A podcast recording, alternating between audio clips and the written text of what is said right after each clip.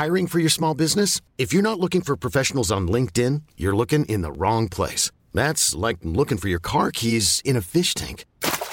LinkedIn helps you hire professionals you can't find anywhere else, even those who aren't actively searching for a new job but might be open to the perfect role. In a given month, over 70% of LinkedIn users don't even visit other leading job sites. So start looking in the right place. With LinkedIn, you can hire professionals like a professional. Post your free job on linkedin.com slash achieve today.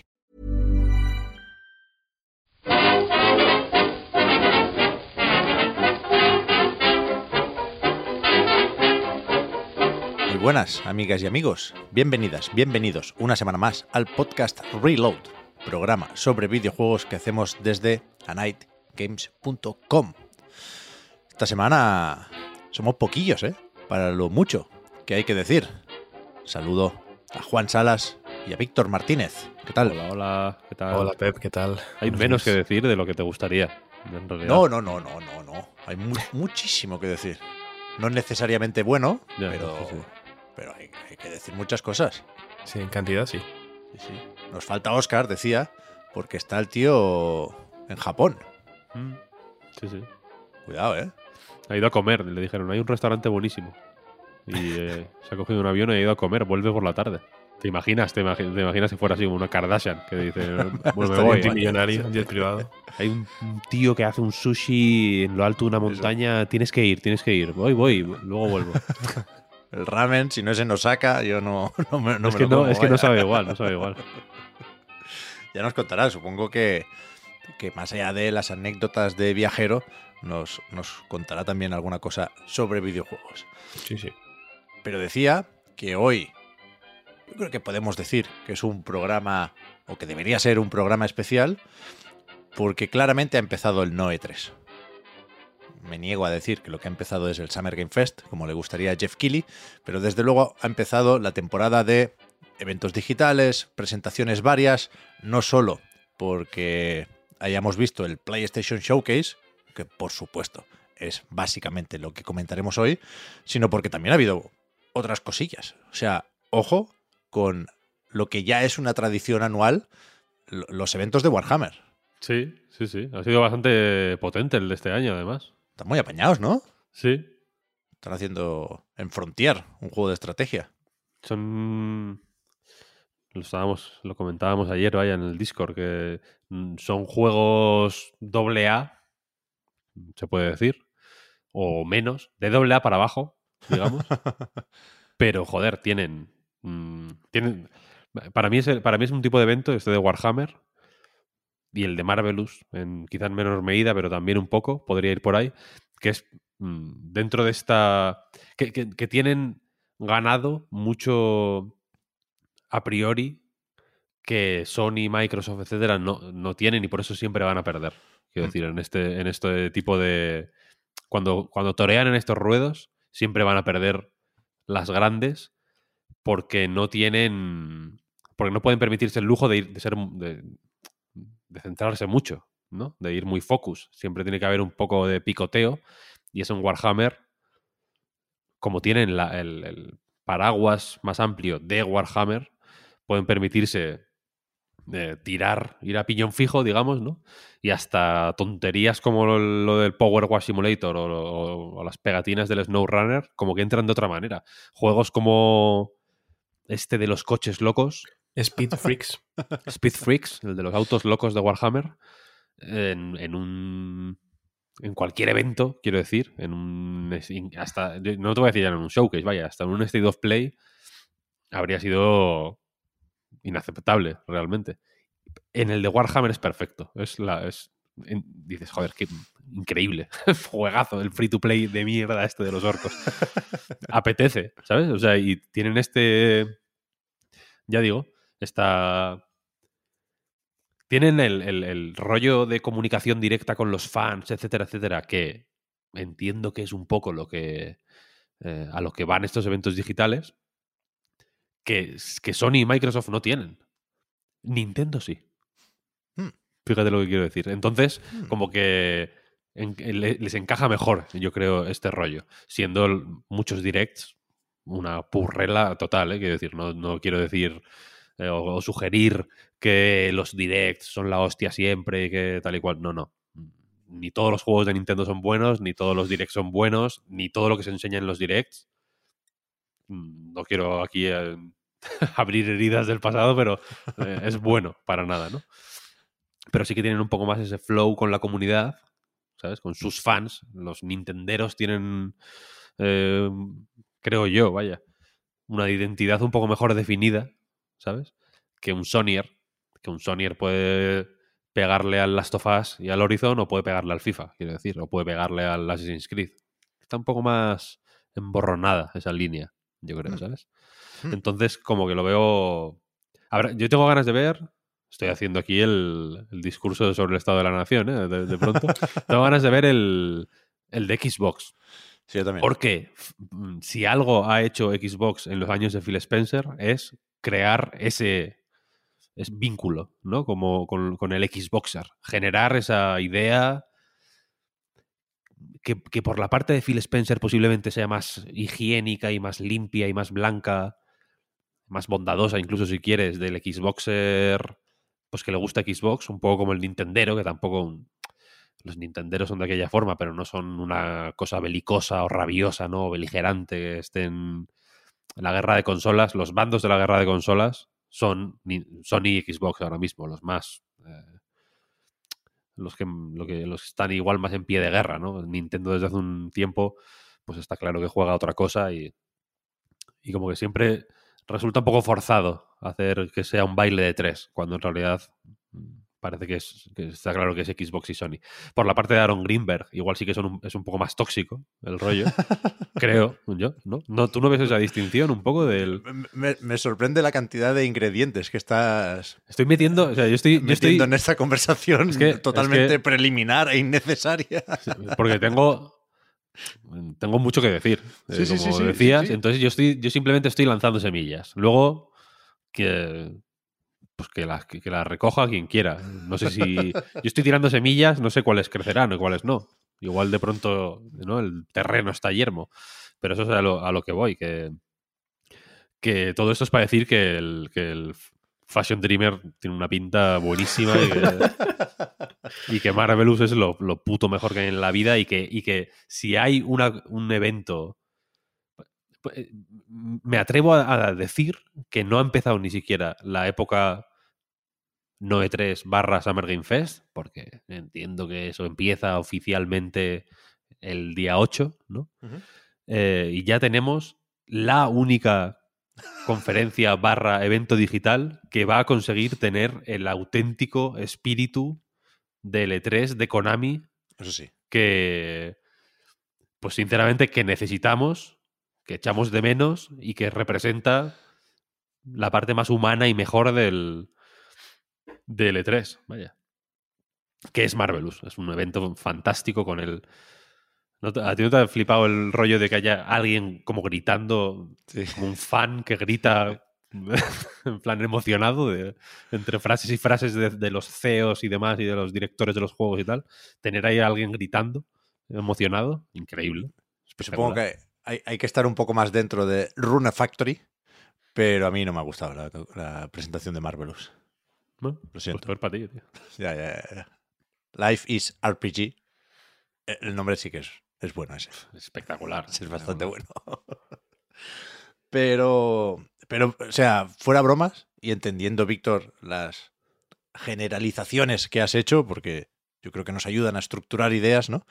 A mí me, me gusta que valides un poco el- bueno, estos ánimos de lo que en algún momento fue el E3, ¿no? Yo, sí que creo que, que estamos atentos a, lo que se anuncia y estamos animados y, hacemos funcionar las cabezas para intentar, pues eso, analizar por una parte lo que se nos dice, lo que esperábamos, lo que se va a cumplir, lo que no, y, también estamos receptivos, vaya, con- con estos anuncios, para bien o para mal, ¿no? Estamos generando unas expectativas de forma más o menos responsable, pero en cualquier caso inevitable, y, y eso nos, nos, nos lleva esta semana, ya digo, irremediablemente a, a comentar el PlayStation Showcase, la presentación que Sony emitió el miércoles por la noche, después de 622 días sin un showcase. Por supuesto, hubo en, ese tiempo varios State of Plays, algunos más grandes, algunos más pequeños, algunos con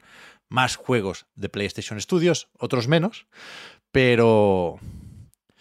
Pero antes de ir con, con, con eso, con el titular, yo, yo, tengo como siempre algunas aclaraciones. A mí no, ya lo sabéis, no me gustó nada, nada el evento, o muy, muy, muy poquito. Creo que fue una muy mala presentación.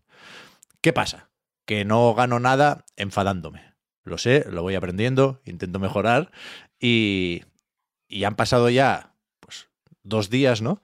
Y, y, no ha cambiado en absoluto mi valoración de, del evento, pero sí voy asumiendo que, que, que, ya pasó y que hay que mirar hacia adelante o, o pasar página o, o, eso, ¿no? Asumir que esto es lo que hay y que no, no será seguramente el último showcase o la última presentación de, de la historia, pero que, que, que, yo no puedo decir otra cosa, vaya, yo entiendo y me gusta leer por qué a otras personas o les gustó, que creo que no hay tantas de esas, o se pueden conformar con algunos de los juegos que se vieron ahí. Yo no te hablo de anuncios, ¿eh? te hablo de juegos que muchos ya los conocíamos, se enseñaron ahí, pintan muy bien, pueden salir la semana que viene, pueden salir el mes que viene, pero creo que es importante recordar que aquí venimos a hablar de la presentación.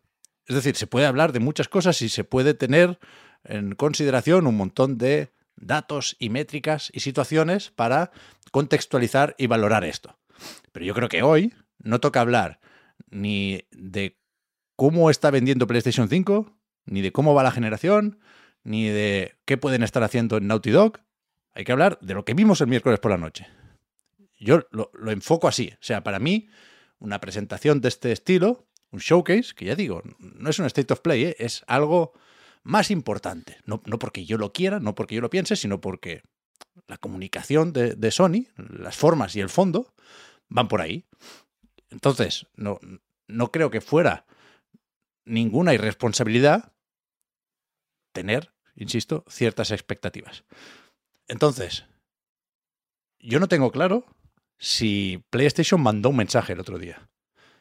De haberlo mandado, yo creo que fue un mensaje que, que, que, no va a gustar a mucha gente. Que es que empieza una nueva etapa. Y que esta nueva etapa, yo creo que, que pinta mal. O sea, no, no por, por, supuesto, mañana no va a cerrar Naughty Dog, Santa Mónica, Insomniac, no va de esto la cosa, ¿eh? Pero es evidente que, que, las últimas adquisiciones de PlayStation Studios, Haven, Bungie, en cierto modo, aunque están un poco más separados, ¿no? Y se demuestra con el hecho de que Marathon va a salir para Serie X, y ahora hablaremos, ¿eh? Firewalk, Firesprite, todos estos estudios forman ahora parte, como decía Herman Hulst, de la familia PlayStation. Son una parte importante, no sé si igual de importante, pero desde luego importante, de el desarrollo interno de PlayStation. Y lo que están haciendo, a mí, aquí y ahora, no puede importarme menos. Primero, porque la idea de extraction shooter por sí sola no me dice nada y, y, me da la sensación de que hay quien piensa que es un valor la etiqueta de extraction shooter por, por no max, ¿sabes? Por, por moda, por concepto, creo que se equivocan y porque la manera de presentar, eh, no sé ni cómo se llama, Fair Games, el de Haven, y Concord, el de Firewalk, no puede ser más aburrida, alejada de lo que creo que la mayoría entendemos como la forma correcta o ideal de presentar un videojuego, incluso si hago el ejercicio de abstracción, de imaginarme ese juego, lo que se genera en mi cabeza es un shooter genérico, aburrido, que he visto mil veces y que he rechazado ya unas cuantas. Y por eso, el PlayStation Showcase no era uh, Third Parties Festival by PlayStation 5, era un PlayStation Showcase, se me quedó muy cojo. O sea, el Spider-Man, sobre todo con el simbionte, que está más, más, más fortachón, puede aguantar mucho peso, pero no tanto. Le pusieron mucho, mucho, mucho peso al, al Spider-Man. Sí, es sí. que es una locura. Y claro que me gusta lo que trae Capcom Dragon's Dogma 2, a tope. Creo que me gusta lo que viene de parte de Square Enix. No lo digo pensando en Foam Stars, que manda cojones, sino en Final Fantasy XVI, que aunque, aunque no ha salido la demo, yo sí lo puedo probar. Haremos un avance después. Tengo muchas ganas de Final Fantasy XVI. Pero no creo que esto fuera eh, lo interesante del, del showcase, para nada. Creo que, que, que Sony tenía que contarnos su película. Y Y, y con, y contó su película. Sí, sí, el problema es que contó su película. Lo que pasa es que la película no te gusta. A mí tampoco, ¿eh? A mí tampoco. Creo que es una película muy mala. Y es una película que es impropia de, de una compañía que hace no mucho, porque tampoco parecen palabras venidas del pasado más después de este showcase, pero que hace no mucho se jactaban de, que no iban a tardar menos en sacar los juegos, sino que iban a tardar más. Porque querían. y esto lo decían en el contexto de The Last of Us Parte 2, God of War, eh, Horizon, etcétera, etcétera. O sea, los grandes últimos juegos de eh, First Party de PlayStation que creo que definieron, no sé si nos... eh, no sé si nos mal acostumbraron, vaya, pero yo creo que definieron una forma de hacer de PlayStation que es la que ha hecho que haya expectativas por un PlayStation Showcase. ¿Sabes lo que Sí, quiero claro. decir? Nadie Sí, espera eh, cuando, cuando te pones un PlayStation Showcase, quiero decir, no esperas en los cinco primeros minutos ver un puto extraction shooter que va a cerrar en ocho meses y que empieza con, las, con la palabra eat the rich. Como, ¿Cómo que eat the rich? eat shit, colega. Eh, eh, Es un cinismo y una falta de, re- de respeto y de decencia humana de empezar un, un juego de un género que se ha popularizado única y exclusivamente porque es una porque es eh, uno de los una de las vías más sencillas ahora mismo de exprimir y explotar económicamente a, a la peña, a la mm, generalmente a la población, a la, no, no necesariamente a los ricos, quiero decir, a la peña que mm, llegue al juego de, de- gratis porque es lo que juegan sus colegas y, y les eh, rebañes eh, a base de micropagos, etcétera, etcétera. Los extraction shooters, entre. O sea, quiero decir, uno de sus. Uno de los, una de las cosas que los popularizó fue el puto Doctor Disrespect, eh, viéndolos como una manera de monetizar NFTs, quiero decir. ¿Sabes? Que empezar con esa mierda de vídeo que, que- Bueno, esa mierda, lo siento por los profesionales que lo hicieron. Es un vídeo que está apañado, pero que me parece ofensivo empezar con ese mensaje de Eat the Rich. eh, en un juego, insisto, de un género, insisto, que está únicamente diseñado para que Jade Raymond se haga rica, ¿sabes? Me parece patético. Si la película que quieren contar es esa, y parece que sí, porque repitieron con distintos vídeos, la narrativa fue esa, más o menos, Sí, quiero decir, ¿no? En plan, vamos, si este no cuela, igual cuela eh, este otro, eh, o si no este otro, o si no este otro, este no. Me refiero a Foamstars, ese no va a colar. Ese- ese- ese- lo siento, lo siento Square Enix, pero ese no, no va a colar. El Splatoon no mola simplemente porque pintes el suelo. El Splatoon mola por todo lo que no mola el Foamstars. Entonces, lo siento, pero está- estáis perdidos. Está complicado, está complicado. El resto pueden molar, quiero decir. Yo me fío de Bungie para que Marathon mole. Seguro. Marathon y- va a molar, de hecho. Seguro que, seguro que, seguro que va a molar un montón, de hecho, efectivamente. Puede que. eh, joder, ¿cómo se llama? El de Jade Raymond, tío. De Haven, no me acuerdo ya. Fair Games. Fair Games. Con la S, por favor. De dólar. Es un dólar. sí- símbolo del dólar. Es un dólar. Eh, igual mola también, quiero decir. Puede que mole. Seguro que Sony no compró este estudio porque la peña que trabaja en él sea mala, o porque hagan malos juegos, o porque anticipen que van a hacer un ñordo. Seguro que va a estar guay en la medida en que está guay The Finals.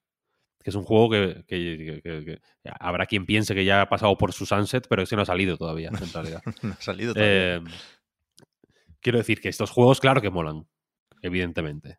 Ya lo sé. Pero también he leído a gente diciendo esto es que estos juegos, claro, eh, cubren necesidades que no son las nuestras. Esto no cubre ninguna necesidad. La gente no tiene necesidad de estos juegos. Ya, la, la gente que quiere jugar a juegos de este estilo ya tiene muchos. Hay un montón y muy buenos. Y muy. La gente, las necesidades de la gente son que el Warzone y el Apex y el Fortnite estén, tengan, eh, estén nutridos de contenido y tengan support, ¿no? Y que, y que cada X tiempo vayan sacando skins o, o- personajes nuevos o bla, bla, bla, ¿no? Que es lo que está ocurriendo, quiero decir. Estos juegos no, no cubren necesidades, intentan rapiñar un pastel que es que está comidísimo ya, quiero decir. Mm, Ya, ya tiene eh, este pastel sus guardianes. Y, no van y quiero decir, si, si alguien piensa que Electronic Arts se va a dejar comer el pastel, que piense dos veces porque Andrew Wilson se quita la camiseta y te, aplasta la cabeza, ¿eh? Porque es, un toro el cabrón. ¿Sabes lo que quiero decir? No, no, no se va a dejar comer el pastel. Y, y Bobby Kotick no es un toro, pero tampoco le van a dejar que, ¿sabes? Que le pisen lo fregado del Warzone, evidentemente. Entonces es que, es que están luchando. Uno, uno piensa, joder, PlayStation, ¿no? En- Encontraron aquí el hueco de los single players cinematográficos, superproducciones, bestiales que nadie puede hacer. Y fueron como perros de presa a por ese mercado. Y no solo lo dominaron, sino que en- a nivel creativo incluso lo, revolucionaron, ¿no? Lo perfeccionaron. Sacaron algunos de los juegos más importantes de ese estilo del, del mundo, ¿no? Si mantienen, a poco que mantengan el, ahí el control, son in- incontestables, ¿no? Nadie les puede eh, decir nada. Es la hostia, ¿no? Y de pronto que el PlayStation Showcase, que efectivamente es el showcase, un showcase, una, una muestra, ¿no? Un, un, un escaparate. un Sí, sí. escaparate de lo que es PlayStation, de PlayStation, ¿no? El escaparate de PlayStation. Si vas a una tienda y, y- y entiendes lo que es el escaparate, el escaparate te tiene que dar ganas de entrar de alguna manera, ¿no? Es- te tiene- que ser una eh, muestra razonablemente representativa de lo que hay dentro de la tienda. No tiene que ser todo, evidentemente, y por eso, como dices, pues vale, ya sé que Naughty Dog van a sacar un, un lo que sea, ¿sabes? Un Uncharted 5 o, o un juego nuevo que posiblemente sea increíble. Lo sé, lo sé. que no estoy yo para dudar de Naughty Dog a estas alturas de la vida. Y, y- y Santa Mónica seguramente el siguiente juego sea espectacular también. Lo sé, lo sé, lo sé. Pero este escaparate, a mí me dan ganas de marcharme de la tienda. O sea, de, de- de- de no volver. O sea, de, no pasar por esa calle nunca más. Porque es un escaparate, hostia, chungo, quiero decir. Y guay que el Spider-Man efectivamente sea increíble. Es increíble. El Spider-Man es espectacular. Va a ser un... Es, es mejor de lo que esperaba que fuera. Fíjate lo que te digo. Es, ¿En serio? Sí, a mí me, a mí me dejó flipadísimo ese, esa presentación. Eso sí que e- e- ese, ese si, si alguien quiere entender lo que es un showcase, Spider-Man, el tráiler o el gameplay o como lo queréis llamar, ese fragmento que se vio de Spider-Man, ese vídeo largo con el que cerró el PlayStation Showcase, eso sí que es un showcase, ¿sabes? Eso es un showcase de lo que te puedes esperar en el Spider-Man, ¿sabes?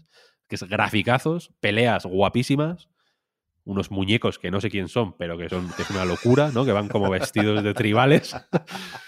Y, y el momento rino del Miles Morales, pero por otro sitio, ¿no? Fenomenal, de lujo, es lo que quiero, es lo que quiero, es lo que quiere todo el mundo. Y, y un barrio residencial donde pegarte con la peña. Perfecto. Eso es lo que queremos todos. Eso es un showcase, ¿sabes? Insomniac, deberían hacer, deberían dejarle hacer a Insomniac el showcase. Te diré. Insomniac Direct. Sí, sí.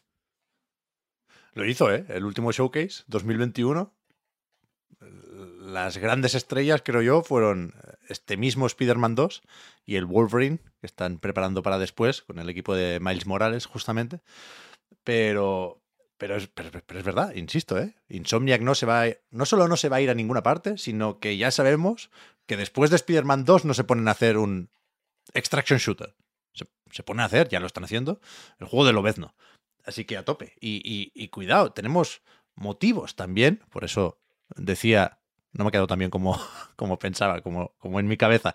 Pero sabemos por dónde va a ir el futuro de PlayStation. El día antes del showcase se publicó esta presentación de- del- mismo Jim Ryan, ¿no? Este PDF, en el que pues, hay una serie de datos en- en- entre los que destacan la inversión a futuro para lo- los juegos, los proyectos internos de PlayStation, ¿no? Y es algo que ya sabíamos del año pasado, se, mantiene la intención, ¿no? Y, ahora no lo tengo delante, pero la gráfica era algo así como en 2025 el, el reparto de la inversión entre juegos como servicio y juegos tradicionales, dicen ellos, va a estar más o menos igualado.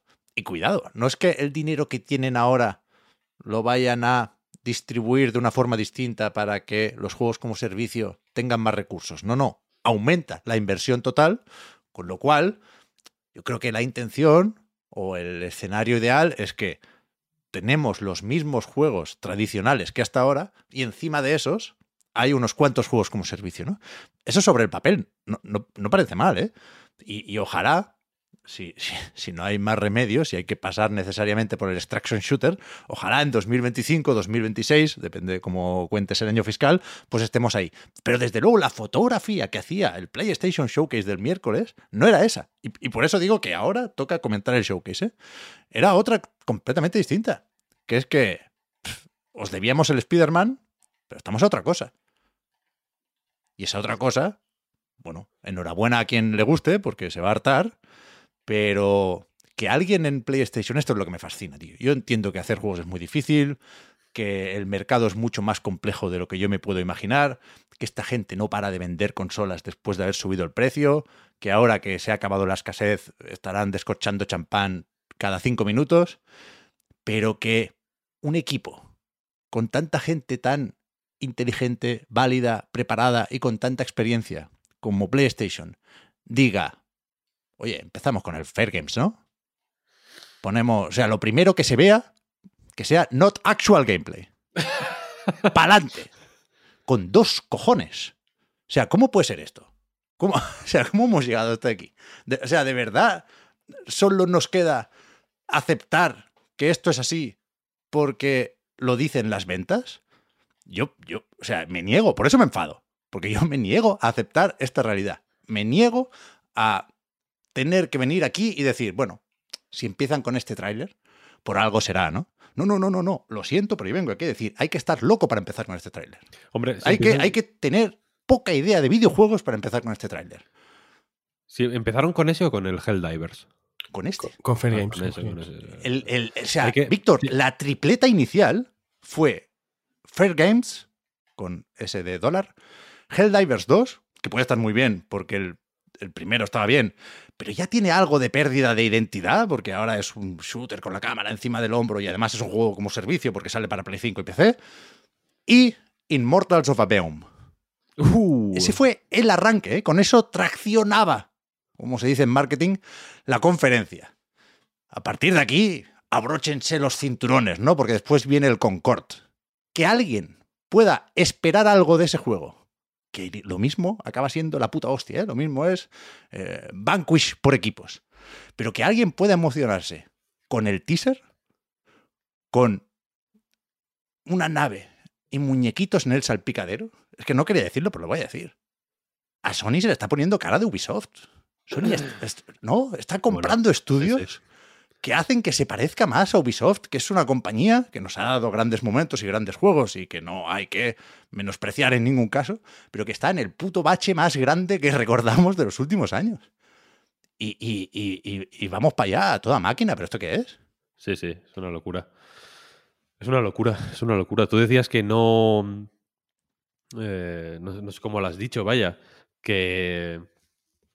que no sabes. O sea, yo creo que sí que ellos sí que saben lo que quieren decir eh, eh, arrancando así una conferencia. ¿Sabes? Fíjate, le- leía a Keza McDonald, que creo que nos lo pasó Juan el tweet de, de Keza McDonald que decía que esta. Que, el- que lo de las conferencias de que echaba de menos las conferencias de L3 por el, el post eh, no sé cómo decirlo, el post eh, conferencia. Sí, por poder, poder probarlo, hablar con la gente, no simplemente comerte la parte de marketing que te mandan y ya. Hmm. Sí, sí, sí. Eh, posiblemente mm, si- puestas una frente a otra, las conferencias de L3 de otros años no fueran muy distintas o mucho mejores a esta. Spoilers, sí, sí lo eran. Lo siento, Si pero sí. sí, eso te iba a decir, vale, vale, vale. Pero, pero por si alguien nos dice, no, no, es que, a ver, siempre ha habido el momento Assassin's Creed, el momento juego multijugador que no te acuerdas porque cerró antes de que, antes de que pudieras darte cuenta, etcétera, etcétera. Bueno, puede, Puede que sí, no lo sé. Eh, o sea, sé que había algo de eso, pero tampoco tanto, ¿eh? en realidad. Pero es cierto que este. A mí una cosa que me da pena de, esta, de este cambio de, la mitad del año es que efectivamente eh, ahora mismo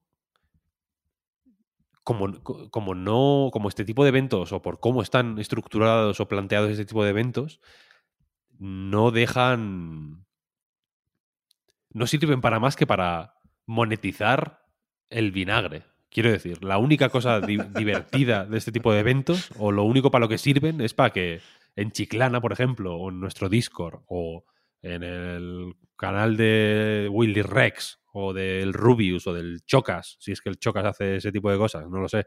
Estoy aquí haciendo un poco name dropping de, de streamers, para que se caguen en Dios y, y arañen unos, unos subs ¿Sabes lo que quiero decir? Porque no dicen nada más. Y, todo lo que. Y, y, el espacio que podían tener, que podían permitirse tener ese espacio, quiero decir, en Sony, para explicar un poco más el Fair Games, o para explicar un poco más el Concord, o para explicar un poco más el Helldivers, para explicar las cosas que requieren más explicación, que no son el Spider-Man, ya te lo digo, el Spider-Man se explica solo. Em, si me preguntas a mí, porque es esa es la, situación ideal, ¿no? Que el juego se explique a sí mismo solo perfectamente. Mm. Eso es un buen juego. Pero bueno, si quieres meterte en camisas de once varas e intentar que a alguien le interese un extraction shooter de un equipo del que solo sabemos que está capitaneado por alguien que lleva sin firmar nada realmente 15 años, ok, explícalo.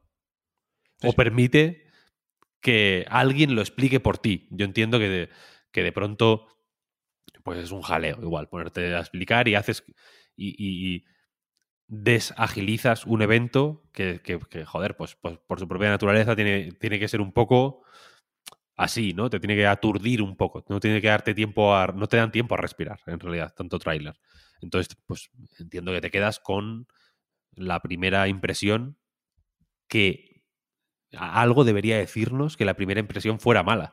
Alguien ponía en el, en el este de en el tweet este de Keza McDonald, alguien le respondía que era muy jodido, que él mismo sentía, se sentía agotado de haber tenido que, hacer el trabajo posterior de meterse al blog de PlayStation a leer cuál era el género de algunos juegos. No, ya no quién lo hacía o quién o, a ver screenshots o a ver una o leer una entrevista o lo que sea, que tampoco ha habido nada de eso. En el caso del Metal Gear Solid 3, pues bueno, fue divertido ver a ver ¿no? el misterio de quién lo hace, que sigue sin resolverse. Eh, si utilizaban o no las voces, las grabaciones de voz originales del Metal Gear Solid 3 de Play 2, etcétera, etcétera. Eso, bueno, tuvo un punto divertido. Ahora lo hablamos. Ahora, lo hablamos, pero tuvo un punto entretenido. Pero, pero necesitar investigación externa, eh, eh, o sea, post-show para saber de ya no de qué va un juego, sino, sino qué, es, qué, formato de gameplay puedo esperar de él, ¿no? Que, por dónde van las El Concord este, a mí si me dices que es la respuesta de Sony a Starfield, me lo puedo llegar a creer. Porque, puede, ser un, puede ser un poco lo que tú quieras. Pero resulta que no, ¿eh? Es un first person shooter PvP.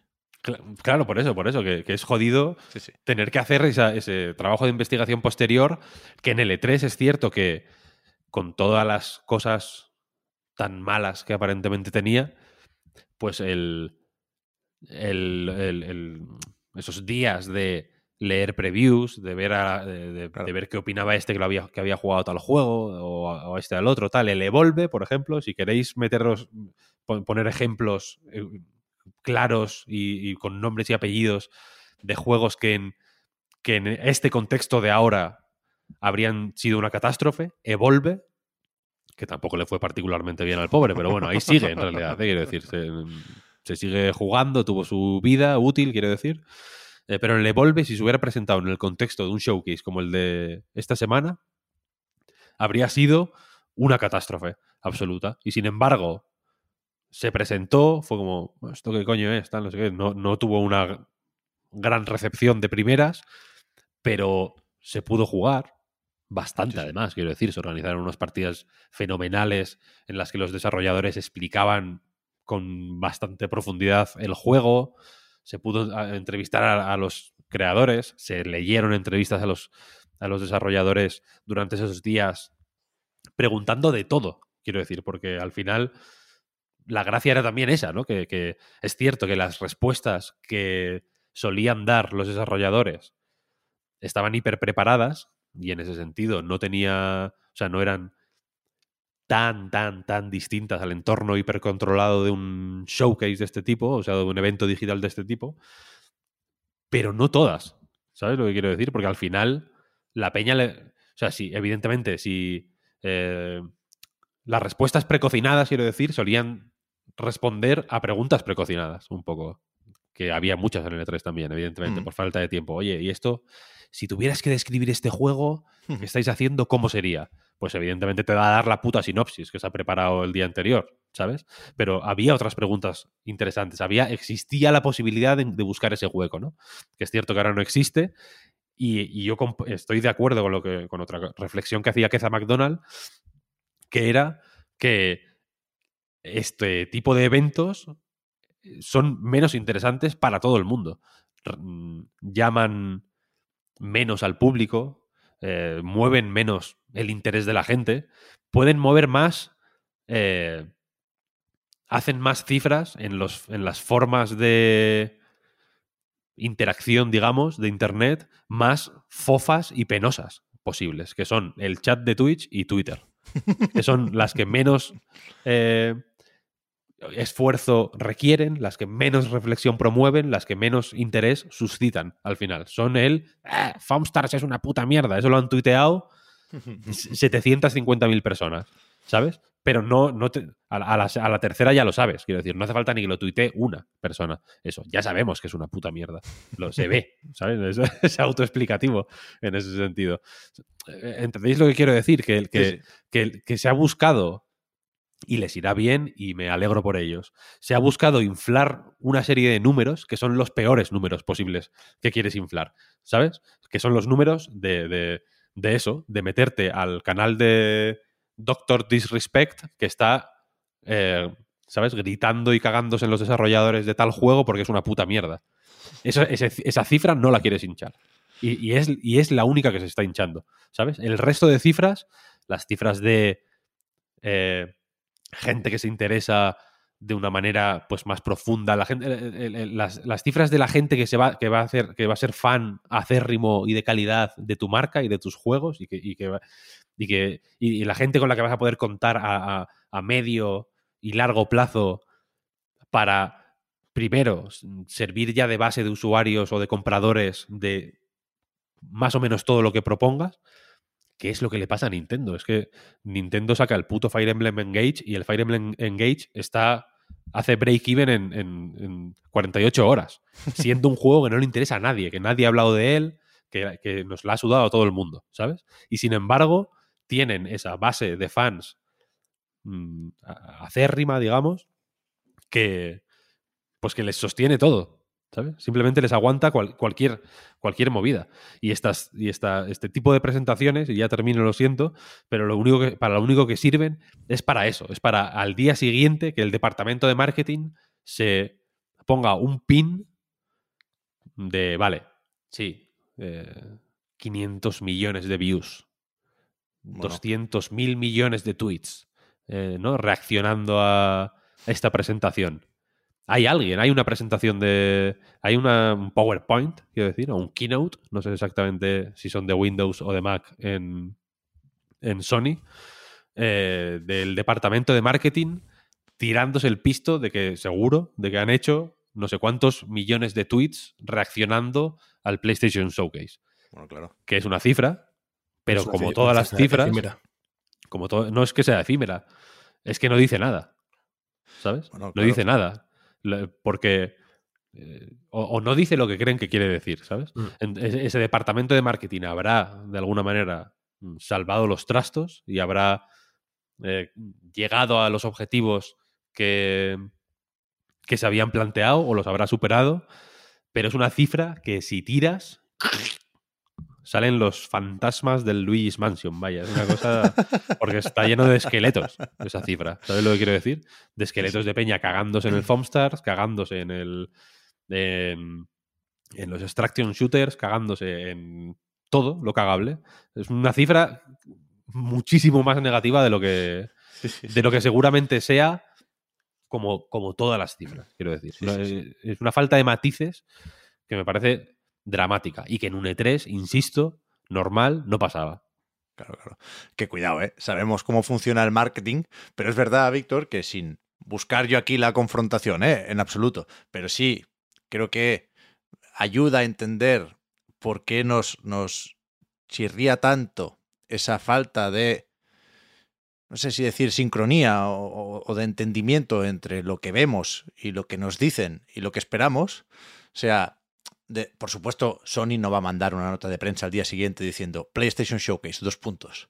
No fue nuestra mejor noche. No, eso no va a pasar. Tienen que, tienen que vender su moto, por supuesto. Pero al final, tú puedes elegir con qué palabras vendes tu moto, ¿no? Y las palabras elegidas en esta ocasión, yo creo que, que es de eso, de haber visto otra película. PlayStation Showcase, dos puntos, una celebración de la innovación y el legado de los videojuegos. No, no. Mm, ya. bueno, no sé. Quiero decir, que, insisto, ¿eh? que, que después dicen, con numerosos anuncios, primeros detalles de Project Q, ahora lo comentamos también, y un vistazo en profundidad al próximo Marvel's Spider-Man 2. Correcto. Pero innovación y legado, yo creo que no son los dos hashtags que, que pegaría a este showcase, ¿no? Hombre, aquí meterán el Project Q como innovación y el legado, pues no sé, no sé dónde está, pero... Metal Gear, supongo. Metal pero, Gear, sí, es verdad. pero tú cómo lo viste, Juan? Estás muy callado. Estoy muy callado porque yo te- quería venir aquí con, con la parte, ¿no? La parte de la ilusión y optimismo en la redacción, pero es difícil, la verdad. Eh, o sea, estoy muy de acuerdo con todo lo que habéis comentado. Entiendo que siendo un showcase, bien lo decías tú, Pep, ¿no? Nos, nos recriminamos un poco a Oscar y a mí el no soñar un poco más a lo grande, pero yo creo que ambos nos temíamos, eh, no esto, pero, pero nos temíamos algo no tan grande como, como deseábamos, ¿no? O sea, yo, yo entiendo que Ojalá hubiera sido lo que dijisteis. Ojalá, ojalá. Ojalá hubiera tenido una estructura más o menos eh, clásica, si se puede decir, ¿no? De empezar con algo relativamente fuerte, luego juegos interesantes, eh, como los que mencionamos Oscar y yo, ¿no? El Scheme y el, el Little Devil Inside, y terminar con el Spearman, algo un poco más eh, soportable. Yo creo que en general los showcase suelen tener siempre o dejar un, un regusto mucho más agradable. Suele haber nombres propios con más entidad. Mm, puede que te gusten o no, pero siempre hay unos cuantos nombres que destacas rápidamente. Yo tengo aquí la lista delante de los anuncios y quitando los que a mí me han gustado mucho, si soy muy egoísta sí que puedo decir 5 o 6 que sé que me han gustado mucho, pero pensando un poco en, en todo el mundo, con una visión un poco más alejada, eh, aunque haya nombres propios importantes, no hay tantos eh, grandes anuncios que son claramente los protagonistas de la noche, ¿no? Más allá del Spearman, que estoy de acuerdo con vosotros, incluso más, porque soy bastante fan. O sea, yo sí, sí reconozco a, los eh, señores con pintas extrañas que, que mencionaba Víctor.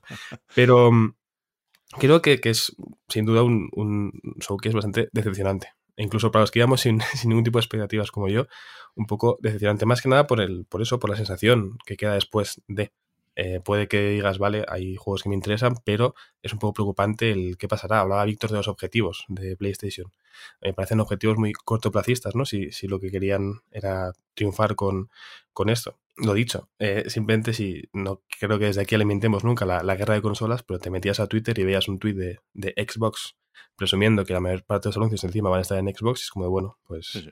¿qué tiene eh, Sony PlayStation para decir esto es lo que, lo que viene por delante, ¿no? Al final, en el E3, más allá de poder probar juegos, leer a gente que ha probado juegos y aprender mucho de lo que vendrá en los siguientes meses, en teoría solía pasar que llegaba Sony y anunciaba unos cuantos juegos exclusivos muy potentes y decías, vale, me merece la pena comprarme la Play 5 porque voy a jugar a este y al otro. Aquí, claro. esa parte, por ejemplo, yo creo que faltó un poquito, ¿no? Más allá de cosas que ya conocíamos, eh, creo que se quedó un poquito, un poquito cojo. Sí, sí. Se ha comentado mucho el tweet de, de Xbox, ¿eh? ¿eh? Hasta qué punto es fair play, hasta qué punto es algo excepcional lo, lo de que la mayoría de juegos sean multiplataforma. Yo, yo, creo que es un tweet que está bien tirado, quiero decir. También se le puede decir a Microsoft, no estáis como para hacer muchas bromas sobre esto, ¿no? Después del Redfall y con, con bueno, esta falta de promesas cumplidas, su cita es el día 11 de junio, ya hemos dicho que tenemos muchas ganas de ver qué pasa ahí, pero yo, yo creo que, es, que, que se lo podía permitir Xbox porque se la dejaron votando, ¿eh? y, y, que evidentemente también en el showcase de Xbox veremos muchos juegos multiplataforma, ellos los van a pegar un poco más a su marca, porque la mayoría estarán en Game Pass de One, pero, pero es verdad que, que esto pasa siempre, lo, lo de que, ya digo, una parte importante de la presentación esté también en otras plataformas. Ni te cuento si nos salimos de esta batallita y pensamos en el PC. Todos, o casi todos, estarán en el PC, ¿no? Lo que yo creo que hace distinta esta imagen para hacer un poco de burla o de provocación es que es un resumen especialmente amplio del showcase, ¿no? Que se echan en falta pocos juegos. El Spider-Man, pero no mucho más. Que, insisto, ¿eh? que no han puesto el Foam Stars, no han puesto el eh, Concord, no han puesto los de realidad virtual, que vaya tela también. Vale, da igual, han puesto hasta el Marathon, tú. Y, yo creo que, que eso es, es, es, significativo, vaya, que el, que, el, que el resumen del showcase pasa poco por PlayStation Studios. Pasa poco. Eh, insisto, eh, no quiero quitarle importancia a Spider-Man 2, que fue el protagonista, que va a vender muchísimo cuando salga en fall, en otoño de este mismo año. Esperemos que no haya retraso. Yo creo que podrían, entiendo eh, que es peligroso pillarse los dedos todavía en 2023. Pero podrían haber dado una fecha. Es que no hay ningún juego con fecha de PlayStation. No hay nada en el horizonte que tenga fecha concreta, que podamos marcar en el calendario. Final Fantasy XVI, exclusividad temporal, ya lo sabemos. PlayStation Studios no tiene ningún juego con fecha. Después, no antes, ¿eh? Después de su showcase. Algo pasa. Algo pasa. Y, y digo lo de siempre. Si nos lo explican, yo creo que acabaremos entendiéndolo. Pero es que no nos lo están explicando. Están haciendo como si nada, como si esto fuera lo normal. No es lo normal. No es lo normal acabar la presentación anual que el año pasado te saltaste y no tener ni una fecha. No es normal. Lo siento, no es normal. Y además, creo que tuvo mala suerte. Aparte de no hacer los deberes, creo que Sony tuvo mala suerte. Porque incluso algunos anuncios que no dependían de ellos y que eran importantes y que eran buenos, te diría, más buenos que malos, desde luego, pues tenían asterisco, ¿no? Porque, por ejemplo, el muy rumoreado remake de Metal Gear Solid 3, uh -huh. Snake Eater, que tiene por ahí la polémica de qué va a hacer Konami sin Kojima. Bueno, no sé, ya lo tenemos más o menos asumido, ¿eh? Quien quiera jugar a esto, que juegue. Faltaría más. Al, al, al Hideo debería darle igual, porque está por ahí con su Death Stranding 2, que seguramente se, se lo guarda para el Summer Game Fest. Pero que, que es un anuncio importante, es un anuncio potente dentro de una conferencia. Un remake de Snake Eater, nada más y nada menos. Sin duda. Pero ¿qué pasa? Que el vídeo con el que lo presentaron, por supuesto, sin gameplay, era una chufa. Hostia. Y que eh, jugaron al despiste de una forma ridícula con lo del development team. No, no, no solo no se dijo quién hace el juego, sino que publicaron un comunicado anónimo, porque porque me ha firmado por el development team, ¿no? Que no te permite saber si es un desarrollo interno, si lo está haciendo no sé quién. Parece que lo está haciendo Virtus, que, que ya había sonado en los rumores, que juraría que hicieron ellos o que participaron en el famoso Pachislot de, de Metal Gear Solid 3. ¿Ah, sí? Creo que sí. Y Hostia. que ayer tuitearon un emoji de una serpiente, con lo cual yo creo que es el principal sospechoso y que no pasa nada, pueden hacer un buen trabajo, ¿eh? pero dilo, joder. No, no, no, no hagas esta tontería de publicar el comunicado del o sea, Development Team. Es, es virtual, ¿eh? quiero decir, que, que, no han cogido a los estudiantes de la. Por eso, ¿sabes? por eso, y que han trabajado ya con ellos, ¿eh? en remasterizaciones. Seguramente este Metal Gear Collection Volumen 1 también es cosa suya. Pero, pero ahí está el asterisco de lo que debería haber sido un, un, un impacto fuerte en el showcase.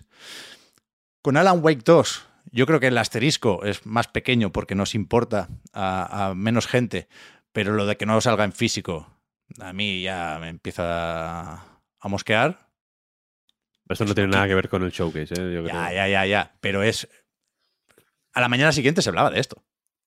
Cuando deberíamos estar hablando solo de que sale Sam Lake Ya. y de, y de que pinta fenomenal. Muchísimas ganas de Alan Wake 2, que por cierto, sí tiene fecha, ¿eh? Buen detalle, 17 de octubre. A ver, eh, que, que no salga en disco. mm, si a poco que lo pienses, Pep, es razonable. Yo no me lo voy a comprar. Bien, no, perfecto, perfecto. O sea, me parece, me parece guay. Y me parece. y Respeto tu decisión de, de, no, de no comprarlo si consideras que es una decisión de negocio que, que no está alineada con tus valores, ¿no? O, tu- o con tus preferencias. Pero, en tanto que únicamente sirven para transportar mal, si me preguntas, los datos que vas a tener que acabar copiando en tu consola igualmente y que se van a sobreescribir por internet sí o sí, porque hay que actualizarlo, etcétera, etcétera. Eh, no tiene mucho sentido, tío. Porque, el, porque el, es, más, es más rápido bajarte el juego de la Store que instalártelo, tío, en el disco. Bueno, pero es una disco. decisión que no, que El- no han tomado se pensando. Pueden, no se pueden leer los datos del- de un disco, quiero decir. Los juegos no están pre- pre- pre- preparados. PlayStation 5, quiero decir, eh, no es una consola que esté preparada para los discos. Ni la One, eh, quiero decir, ninguna.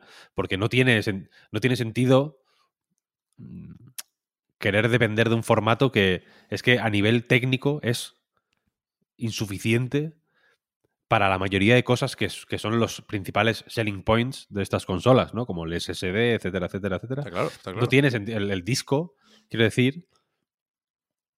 Igual tenemos que. Igual de, igual de pronto fueron visionarios los que empezaron a sacar las cajas sin el disco, ¿sabes? Bueno, o sea, cuando, cuando no quede más remedio, yo sé que es una, una batalla perdida, ¿eh? Lo que no voy a hacer es rendirme antes de lo necesario. Cuando tengamos consolas sin disco y cuando el mercado de las consolas sea como el del PC, con Steam, pues tendré que tomar una decisión. Evidentemente no voy a querer quedarme sin jugar, ¿eh? Pero, pero Epic Games toma esta decisión por motivos egoístas. O sea, no lo hace pensando en el consumidor, ¿eh? Que, de hecho, que me pongan la excusita del precio me toca más los cojones. Si no me hubieras dicho lo de te hacemos el favor porque es más barato, ¿eh? Entonces estaría menos enfadado. Pero ellos lo que quieren es reivindicar su tienda. Que por cierto es muy mala, Tim Sweeney, no sé si lo sabes. Vaya que sí, Así mala que-. Así que no, que no voy a pasar por ese aro, lo siento. Por supuesto, el formato digital es la única alternativa para muchos estudios independientes y muchas editoras de juegos pequeños, que después la mayoría tienen muchas ganas de llegar a acuerdos para que eh, otras compañías que se dedican a esto saquen la edición física de sus juegos. Pero Epic a mí que no me cuenta historia, vaya, no. No. Y, y- y- y lo digo así porque sé que después viene el juego del Fumito Ueda, ¿eh? No, ya, ya. ese- Cuidado, Sí, sí. Cuidado, que aquí no lo sacan la en tenemos. nos joden, ¿eh? La estantería entera. la tenemos, ¿eh?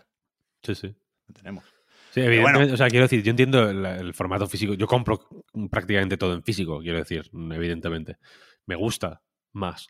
Y es cierto que, joder, a los desarrolladores, si les gusta tanto tener eh, juegos físicos, no sé, hace más ilusión, ¿no? De pronto Claro. tener el juego en la caja es como, hostia, ahora sí es de verdad, ¿no? Era una. Era como un plasma aquí volando en el vacío cósmico del, del internet. Ahora es un. Ahora es un juego, ¿no? De pronto. El Binding of Isaac, por ejemplo, cuando. Cuando tuve la edición física de Switch, que me gustó tanto que me compré otra copia para tener una cerrada que tiene trae pegatinas dentro, tiene un manual que es como el manual de, de del Zelda de la NES.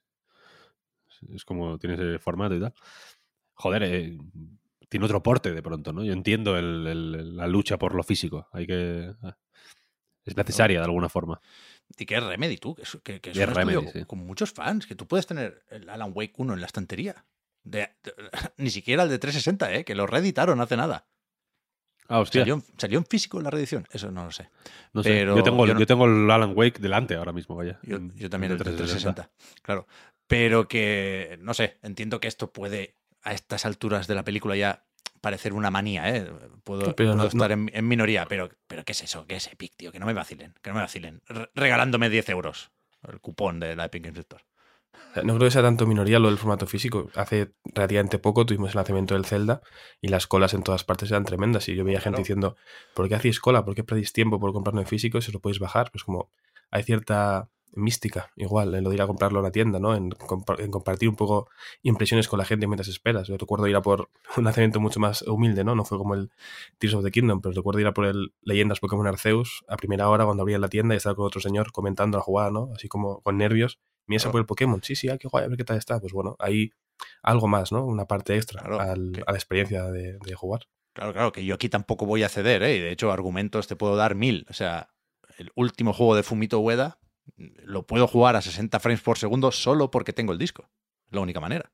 Y aquí hay. Es fuerte, eso es fuerte también. otro tema que es la irresponsabilidad, incluso, porque hablamos de The Last Guardian, de Sony, que no saca un parche para que tengamos todos la edición definitiva del juego, ¿eh? pero que no, que no me fío de esta gente. ¿Cómo me voy a fiar de esta gente?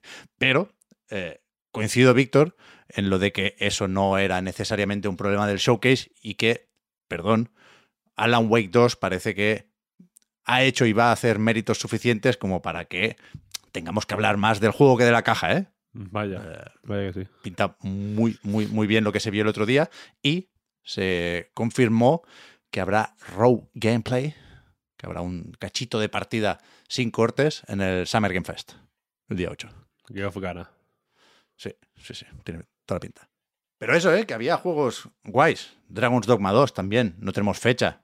Supongo que Itsuno lleva todavía poquito de desarrollo, ¿eh? que lo anunció el año pasado.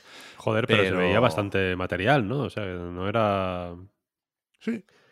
Esta gente desarrolla a toda hostia, ¿eh? Ah. va, como, va, como, una bestia. Capcom, fíjate, que para mí fue la ganadora total del showcase, como, como en casi todo lo que sale últimamente Capcom. Ya ves, ¿eh? El Resident Evil 4 VR, brutal también. En fin. Eh, el, la línea de negocio, el modelo de negocio de Capcom es el opuesto al de Sony ahora mismo, ¿no? antes, tenían, antes tenían como, yo qué sé, Operation Raccoon City, experimentos ahí de, todo tipo, tal, no sé qué, iban dando tumbos. Y ya lo hemos comentado alguna vez, ¿no? Que de pronto fue como, y si hacemos juegos que estén guapos de cojones, que los veas y digas, wow, quiero comprar esto. ¿Mm? Sí, sí.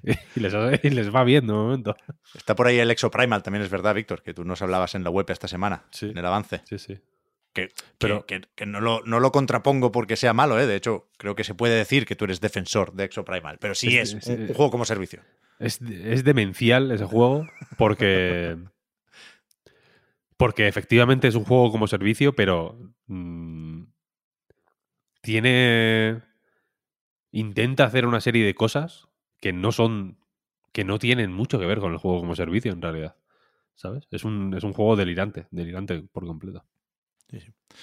¿Alguna cosita más que se pueda destacar del showcase? A mí me hizo ilusión ver Neva, lo nuevo de Nómada, y Conrad Rousset, que también nos va a traer Devolver en 2024 en principio.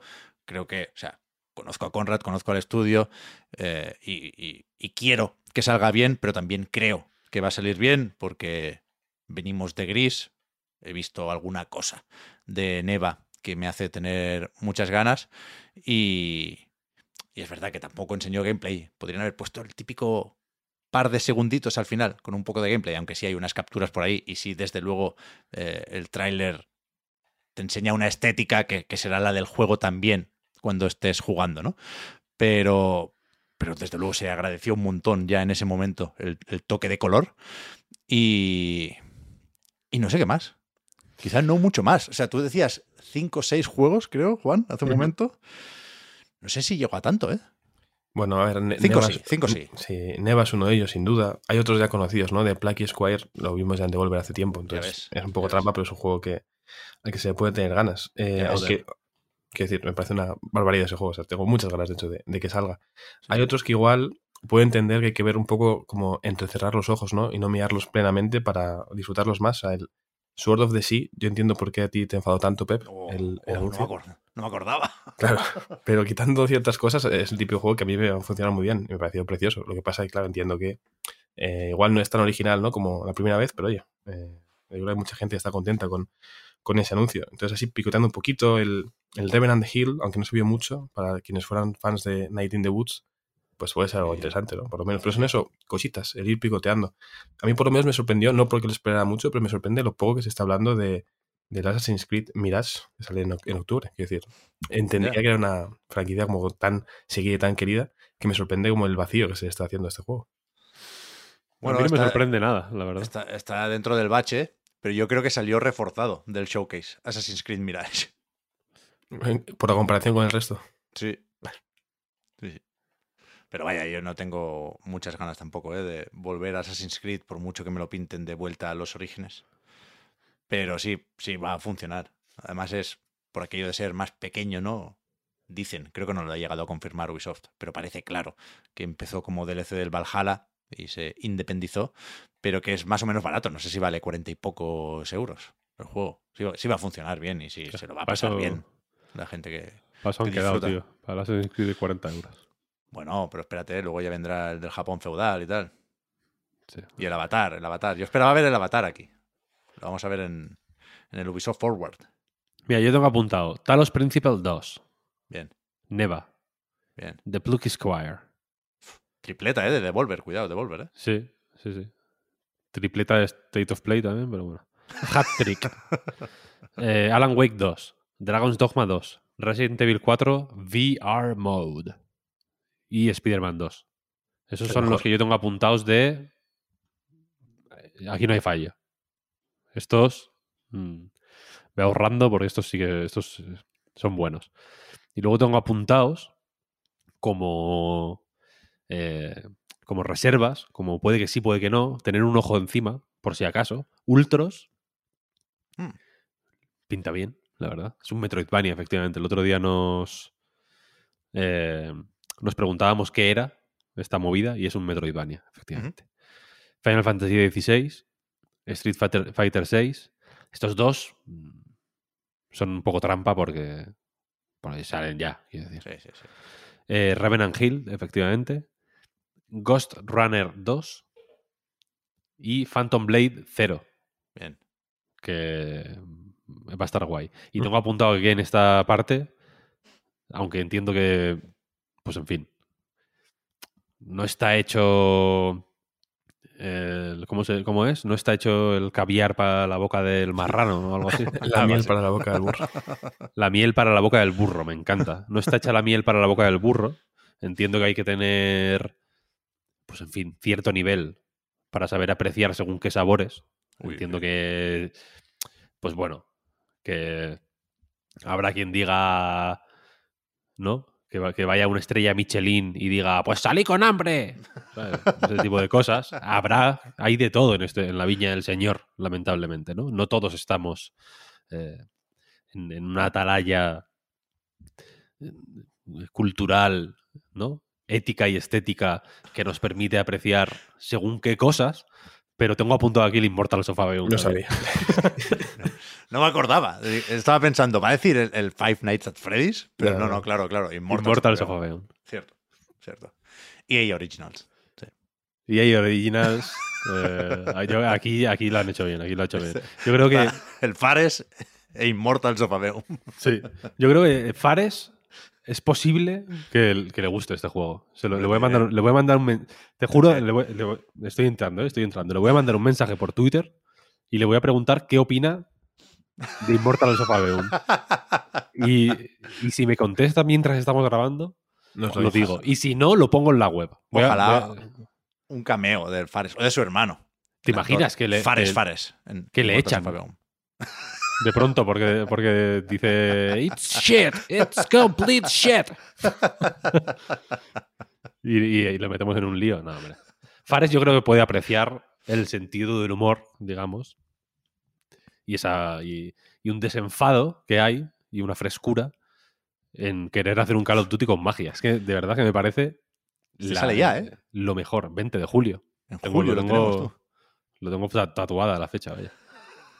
Las palabras de Marta resuenan en mi cabeza según dices todo esto. Cuando hablaste del juego diciendo que era lo mejor, que tienes esperanza, eh, yo remito a la gente a que se acuerde de lo que dijo Marta sobre este juego. Ahí estamos, los demás. Bueno, yo dije que, que- que iba a ser el peor juego del año y que, y que por ello imprescindible. Pero que apoyabas a los valientes. y Pero, pero ahora. Sí, pero ahora con el Gollum tengo mis dudas. Mm. Esta semana ha sido también la semana del Gollum, ¿eh? ¿Estáis viendo la cantidad tremenda de, de vídeos que son oro puro que hay en internet del Gollum? Son maravillosos. No, no quiero spoilers, porque yo por supuesto voy a jugar al Gollum. No, no tiene mucho spoiler de, de historia, eso sí. Bueno, yo tampoco me la sé, ¿eh? Del Señor de los Anillos. Pues Gollum. Gollum es un personaje del Señor de los Anillos. Es decir, 60 pavos el Gollum. Tía, Bueno, está es bien. que me he metido para comprármelo, ¿eh? Yo, yo voy contigo. Yo me tiro contigo del- de este barranco, ¿eh? Te lo juro. Esperémonos una semanita o dos que que estará por ahí por 40, Hostia. ¿no?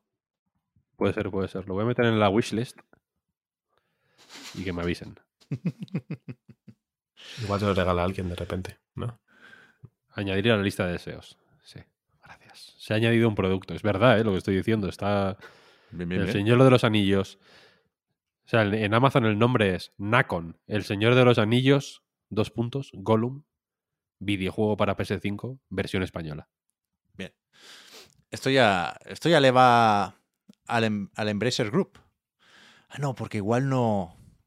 Los derechos de este tipo de Señor de los Anillos, que no está basado en películas, ¿no? Ni series, igual no, no es de Middle Earth Entertainment o Enterprises o eso. Bueno, da igual.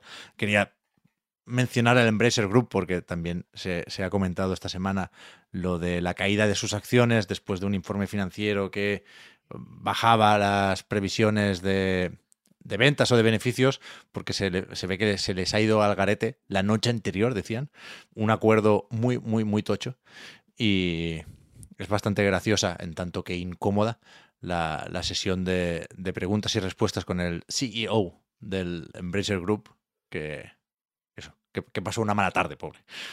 Pero, pero estaba repasando los juegos del PlayStation Showcase, ya para ir cerrando este bloque, y quizás eh, del que hemos hablado menos de lo que podríamos es del Marathon.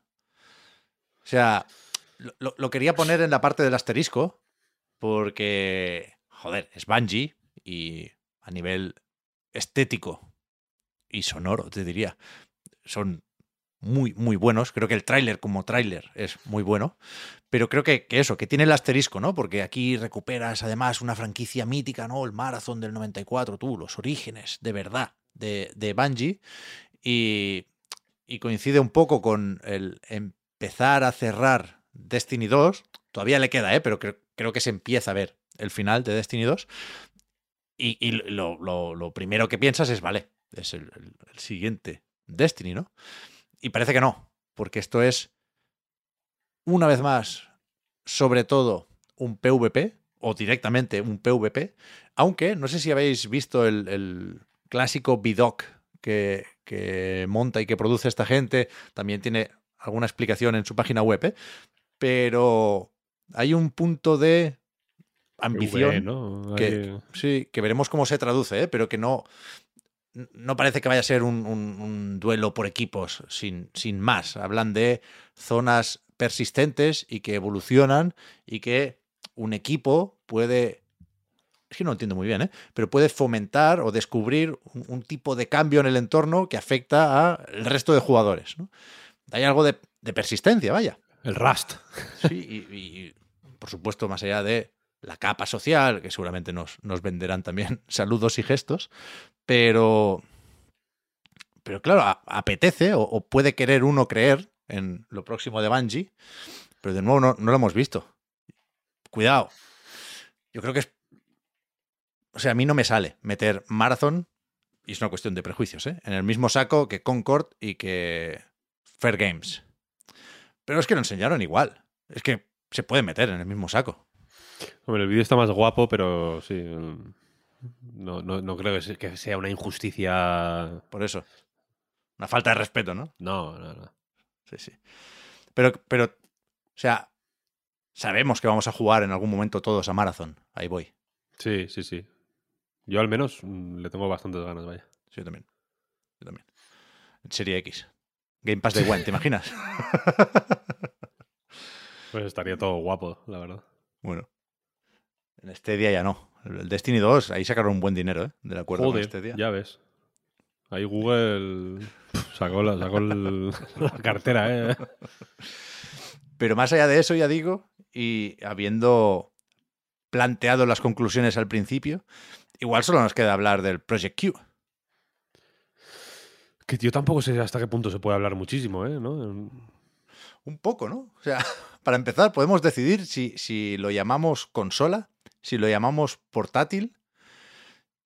Creo que Sony, que ha hablado poco de Project Q después de la conferencia, lo llama accesorio. Es que es un accesorio, como voy a llamarlo. Yo- yo- a ver, es una declaración de intenciones, ¿eh?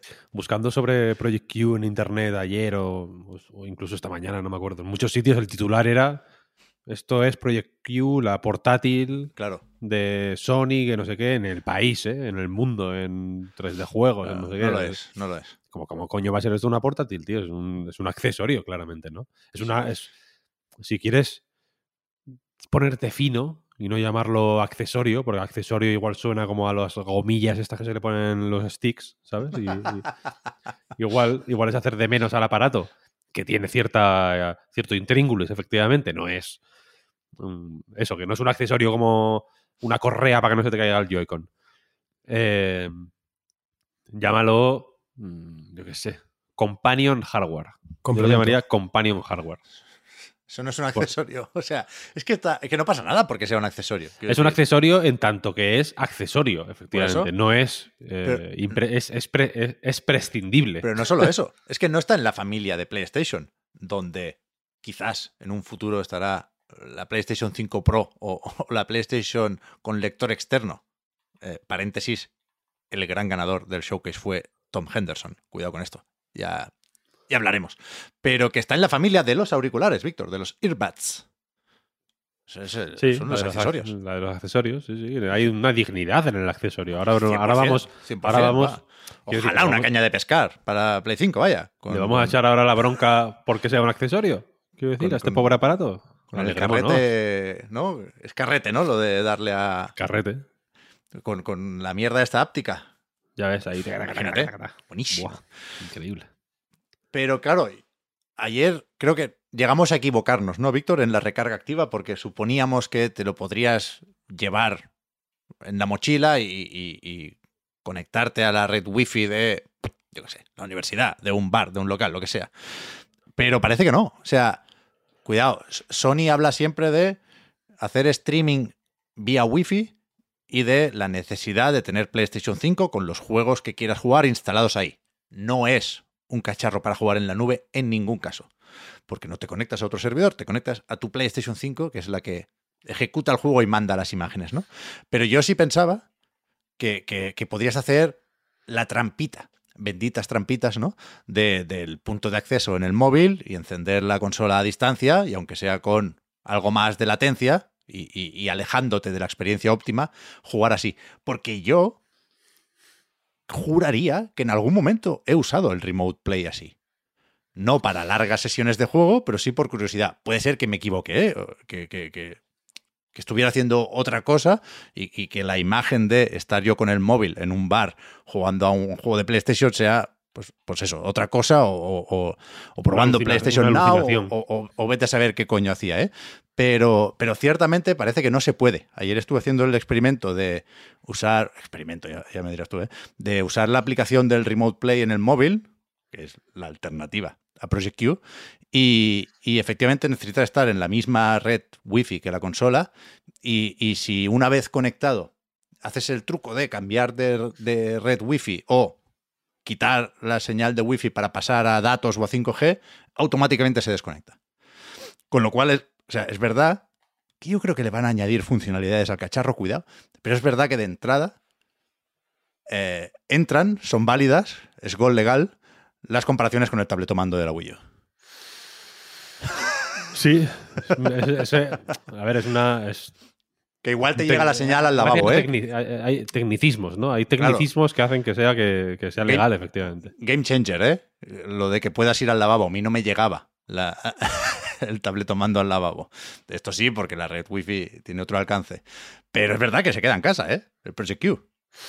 Pues mm, sí, sí, sí, de momento parece que sí. A mí no me llega lo wifi a la Play. Entonces, mm, estamos jodidos. ¿sabes? Pero, pero Hay, ¿qué una quieres serie- hay, decir? hay un juego de espejos ahí. Yo, yo he tenido muy, muy mala suerte siempre con, con los espejos, precisamente. Eh, entonces, es que creo que tú no has estado en ninguno de mis pisos recientes de Madrid, vaya, pero No. eh, en el penúltimo en el que estuve, por ejemplo, por no decir dónde vivo ahora, era un piso muy pequeñito, pero la- el sitio donde yo estaba ver, tenía mil espejos y no llegaba al wifi. O sea, llegaba, era muy hiper inestable, la, la señal llegaba muy débil, ¿sabes? Entonces lo- me tuve que comprar, que es lo que tengo ahora también, un... No sé cómo llamarlo, vaya, es un aparato que se pone en la electricidad. Un repetidor. Como un, es que no es, tam- Eh. no es un repetidor, porque no. Sí, un PLC No de repite. estos, ¿no? Pero que recibe el wifi y lo intensifica para que te llegue bien. O sea, lo- tú enchufas eh, el router eh, en, un- en un ca- con, un- con el cable Ethernet como a un aparato que va a la electricidad y luego con en otro punto de la casa lo pones en otro enchufe y eh, de ahí Mm. sale otro Ethernet como que de alguna manera va mágicamente no hay ondas quiero decir no es wifi es cable Sí, al sí. final. No, no, me, no me amplía, no me amplifica la señal del wifi. Eh, entonces estoy jodido. I'm fact. Pero no sé, o sea, al final no, no no tiene ningún misterio, ¿eh? Me jode, de hecho, no saber esto. Pero la, la Play 5 no emite lo- los datos, ¿no? Es decir, si la tienes por cable, no, no puede ir la imagen por el cable hasta el router y el router vía Wi-Fi hasta Project Q. No, o sea, no lo sé, ¿eh? no sé cómo circula eh, el- los datos o la señal en este caso. Pero se tiene que poder, hombre. Donde llega el cable, llega el Wi-Fi. Como fuere, A eso voy. El, el uso. El uso. mm, Bueno, yo creo, el uso útil, lo que ha- haría que Project Q pasara de ser un accesorio a ser un accesorio. ¿Habéis visto la, la cambia- el cambio de entonación? Eh, o que pasara de ser accesorio a ser un accesorio, sería lo que dijimos nosotros en la recarga, tío. Poder llevártelo a un hotel, por ejemplo, y jugar. De- desde, desde ahí. De la otra manera, es una pijada. Sí, sí, sí. Es una pijada en tanto que hay que ser pijo para gastarte el dinero que va a costar esto, que, que igual no son mil euros, Claro, pero claro. es un trasto que, que es básicamente un DualSense, que ya no es barato, con, con su pantalla y con lo que y con lo que le metan de plus, quiero decir, y no te lo van Claro, a vender a precio de fábrica.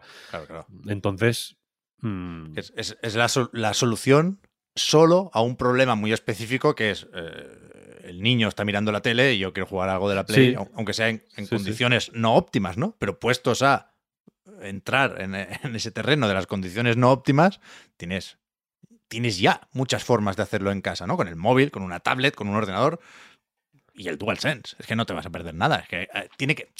Al final, la única conclusión posible es que tiene que ser muy barato para que tenga algo de sentido. Y yo no sé si va a ser muy barato. O sea, mi porra son 2.50 también, claro. Por eso, por eso que no sé. O sea, de la, de la otra manera, quiero decir, me parece relativamente game changer. En realidad. Lo sería. En el sentido de que abre una posibilidad de uso de, de una consola de sobremesa.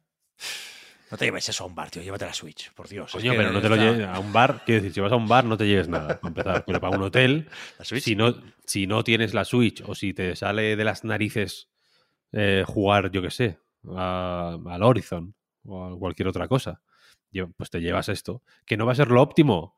Pues no, pero te hace un apaño que, de, que, que- que ahora mismo no, no- no hay manera de hacerlo, realmente, ¿sabes? Con el móvil. Pero bueno, da igual. O con la Pero no dices que con el móvil no se puede, me cago en la mar. Bueno, pero si, si en algún momento se pudiera con esto, debería poderse también con el móvil. Si no, estarían capando las posibilidades de una forma muy criticable. Al final lo que determina el que se pueda o no son las posibilidades del remote play, no del cacharro. ¿Sabes? Pero será más cómodo con la pantalla sujeta que con el móvil, vaya. Bueno, ya, sí, no lo sé. ¿Cuánto vale eso? Volvemos Ya, ya. A, a la pregunta clave. Pero sí, sí, ya, ya nos dirán, ¿eh? O sea, sí comentó Jim Ryan al cerrar la presentación y al anunciar estos accesorios que sale este año, ¿eh? Tom Henderson decía que eh, la última vez que escuchó algo sobre los planes eh, de, este cacharro lo colocaban en noviembre. Así que ya por entonces nos dirán cuánto vale. Y con esto yo creo que más o menos está lo del showcase. Yo no, no ya digo, ¿eh? no tengo ánimos ni interés en, en colar otra rabieta. Si nos hemos dejado algo importante, pues habrá ocasión de meterlo en próximos programas porque estaremos hablando de otros showcase. Estaremos comparando seguramente unas cosas con otras. Pero si no tenéis nada más que decir, como en una boda, ¿vamos con los juegos o qué? Venga. Vamos. Jewelry isn't a gift you give just once. It's a way to remind your loved one of a beautiful moment every time they see it. Blue Nile can help you find the gift that says how you feel and says it beautifully with expert guidance and a wide assortment of jewelry of the highest quality at the best price. Go to BlueNile.com and experience the convenience of shopping Blue Nile, the original online jeweler since 1999. That's BlueNile.com to find the perfect jewelry gift for any occasion. BlueNile.com. Hiring for your small business? If you're not looking for professionals on LinkedIn, you're looking in the wrong place. That's like looking for your car keys in a fish tank. LinkedIn helps you hire professionals you can't find anywhere else, even those who aren't actively searching for a new job but might be open to the perfect role. In a given month, over 70% of LinkedIn users don't even visit other leading job sites. So start looking in the right place. With LinkedIn, you can hire professionals like a professional. Post your free job on linkedin.com slash achieve today.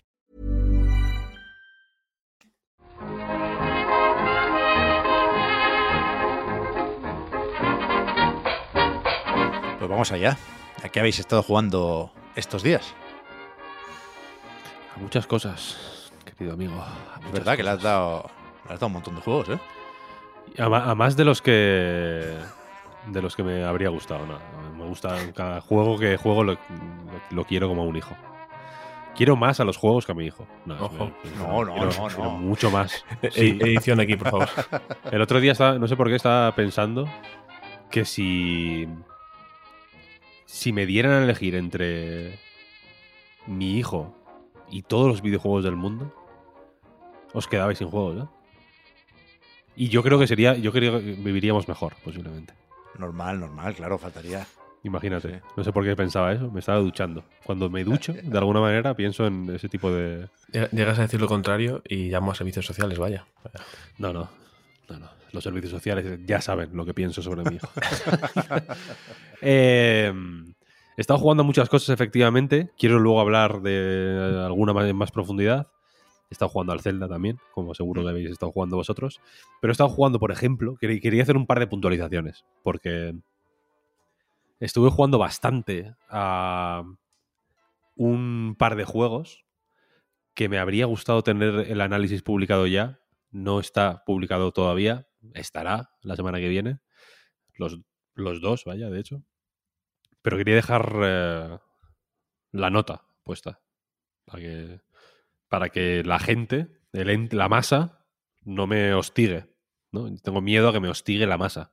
No. Nadie me hostiga en realidad, pero, pero, pero el- vivo con ese miedo, ¿no? Estuve jugando al Miasma Chronicles, Uh, muy guay, ¿En serio? buen juego. Es, un ju- es el Mutant Year Zero con otros muñecos. Es, exactamente igual. que es buena noticia porque el Mutant Year Zero es buenísimo. Entonces, este mola mucho.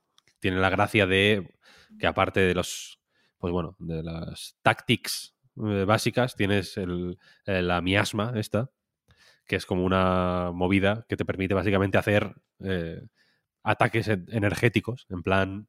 Es un poco la ultramano, en realidad, que te permite coger a los enemigos y lanzarlos a tomar por culo, cosas así. Y, y lo primero es que eh, llega un punto que es dificilísimo. En el Mutant Year Zero ya le pasaba que los combates son muy, muy, muy prietos. Tienes que, tienes que calcular cada movimiento porque a la que la líes una vez, la jodiste. Normalmente tienes que empezar desde cero. O al menos si eres, si eres yo, que no compro ni una puta poción nunca. Entonces, tengo como muchos dos. eh, o una, en el, en el mejor de los casos. Eh, pero me está molando mucho. Y lo otro es que la... cuando lo jugué me encontré con bastantes bugs. Bastantes, bastantes. Y creo que los han ido puliendo ya. Salió un parche el día mismo del lanzamiento, después de que acabara el embargo de las reviews, de hecho, publicaron un parche de como de 13 gigas, una cosa así, una parche típico parche que básicamente se- se- supongo que será el juego entero otra vez, ¿no? En plan, este, este, era este, era este el bueno. Y y, y lo ha apañado bastante. Miasma Chronicles, perdona Víctor, barra baja OC. Sí, miasma, miasma Chronicles barra baja oc.exe llegó correctamente y, y ahora va bastante mejor. Estoy jugando en Steam Deck, que no iba del todo fino. Ahora va un poco más fino, pero tampoco es la mejor manera de jugar, sinceramente. Eh, estoy entre, entre el PC y la Steam Deck, que es lo que combino normalmente.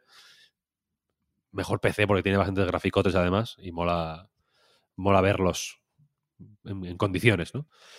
Eh, así que ese, no me, lo, no me lo he terminado, pero yo creo que estoy ya en las puertas de terminármelo. Entonces, Bien. ese es uno de los que quería poner la nota. Y el otro es Do Not Fit the Monkeys 2099, que sí lo he terminado, pero quiero jugar un poquitín más. Es un juego muy amoroso, me ha encantado.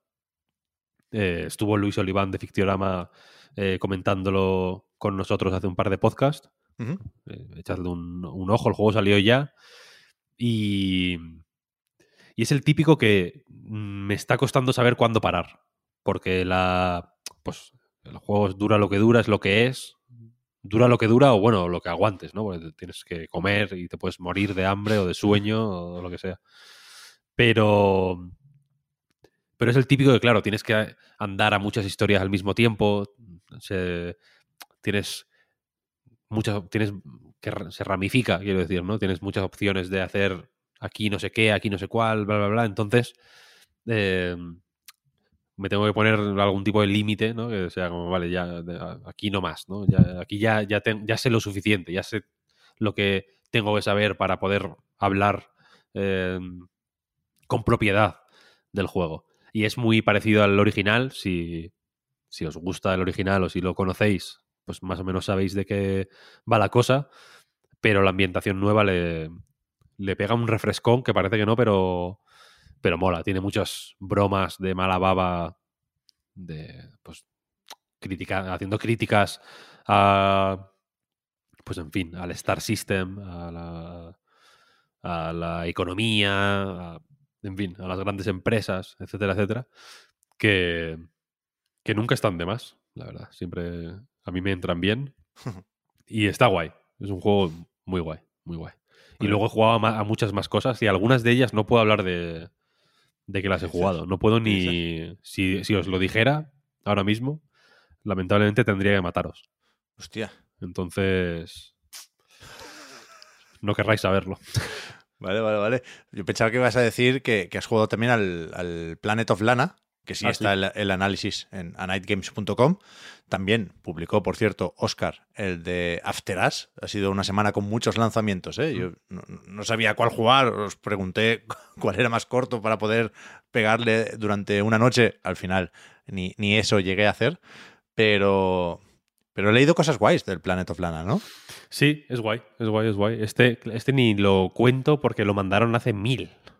Yo lo jugué hace un montón de tiempo, el Planet of Lana. Lo jugué en el año 2013, para que no sabéis nada. Pero lo jugué hace ya varias semanas y para mí no es tanto como para la Edge, personalmente. Creo que le falta.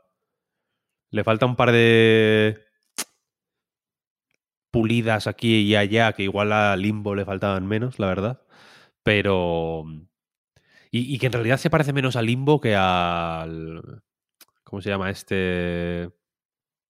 Another World se llama, este le Sí. gusta tanto al Suda 51. Es más de ese rollo. Va más, va más por ahí. O por Prince of Persia, si queréis una referencia un poco más mainstream. Eh, aunque evidentemente tiene.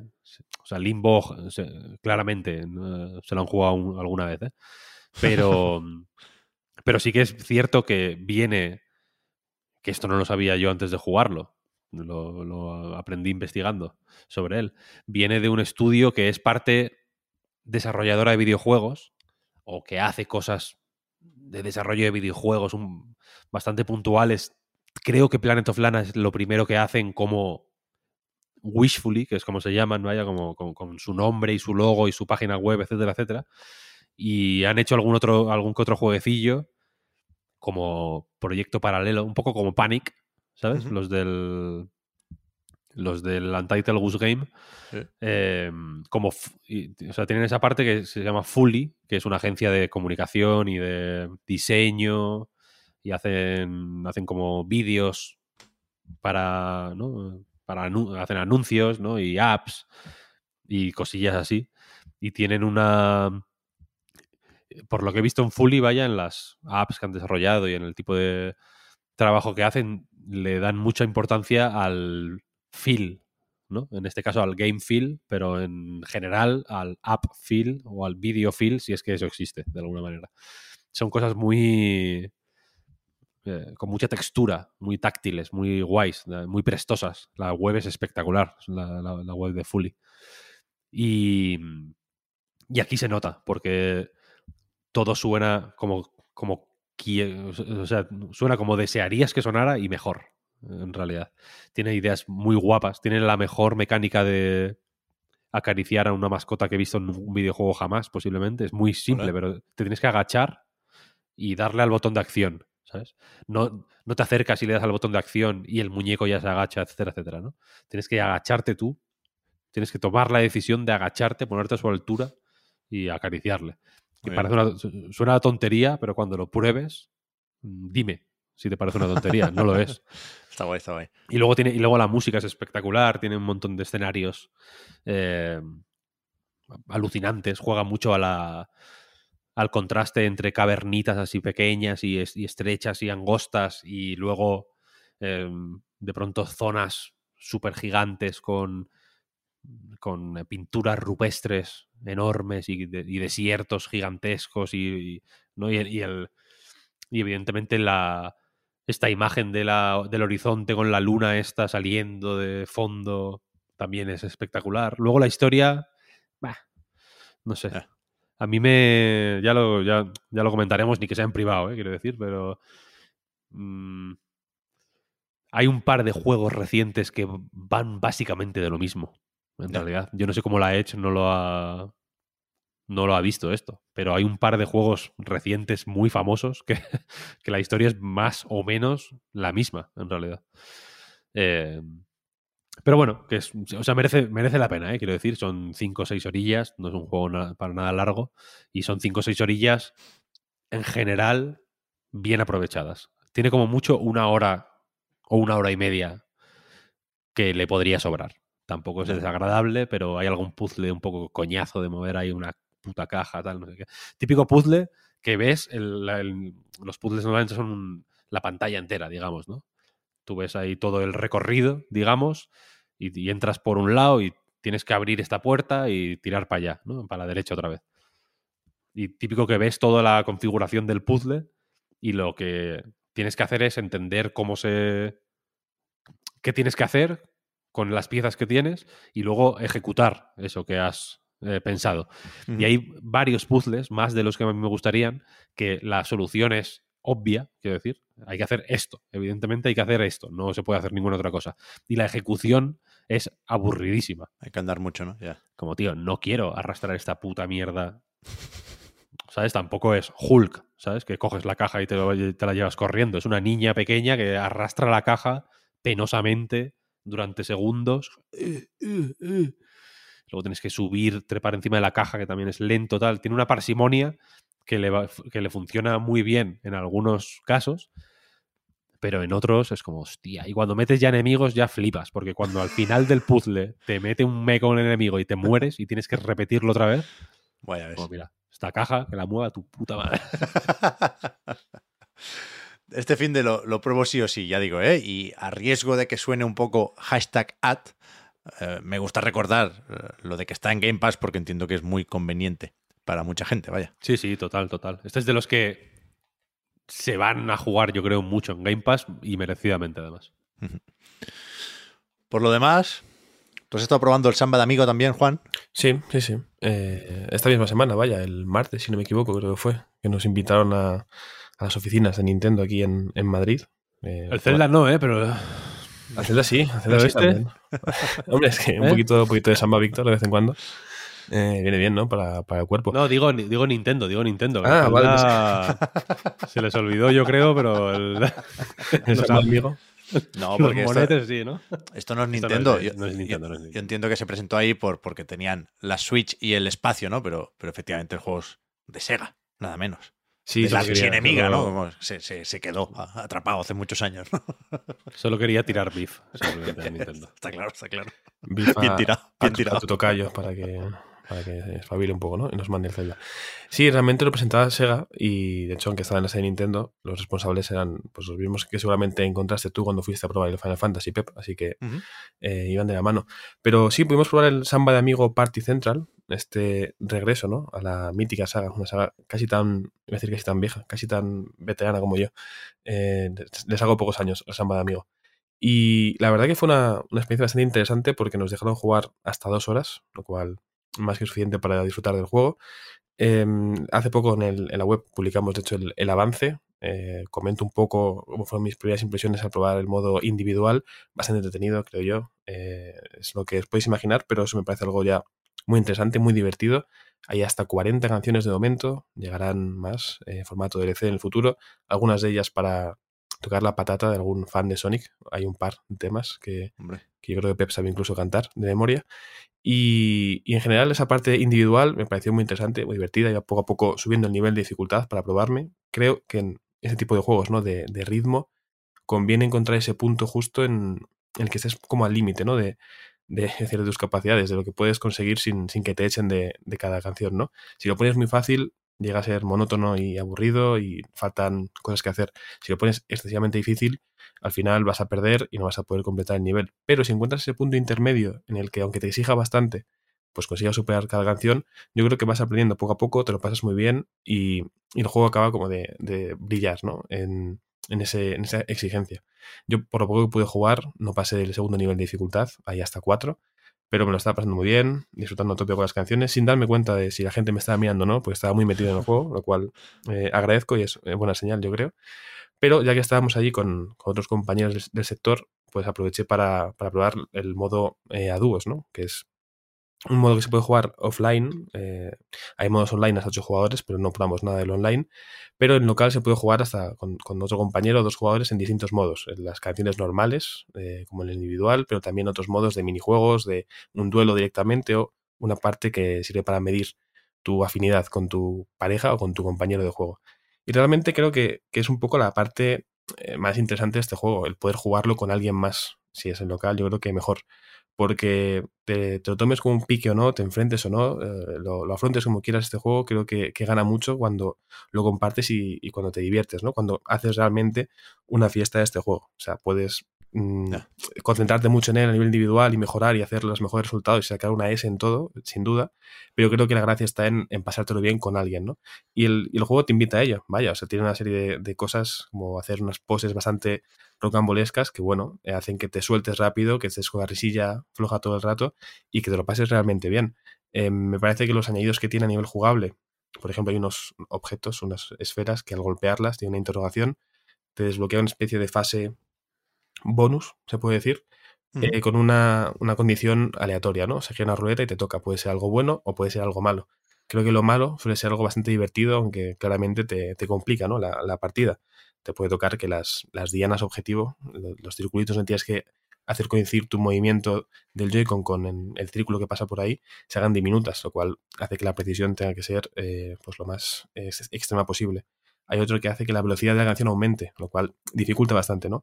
tu, tu performance. Y hay uno que me parece ya genial, que es cambiar la canción que estás interpretando por un grupo de señores borrachos de, oh. berreando un poco lo que pueden, ¿no? Vale. Entonces, al ser un ritmo distinto, también te dificulta el coordinar eh, ojo-mente.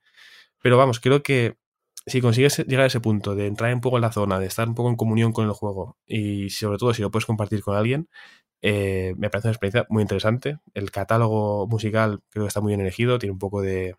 Nos decían allí, ¿no? En la presentación, que tiene un, un repertorio demasiado, con demasiado latineo.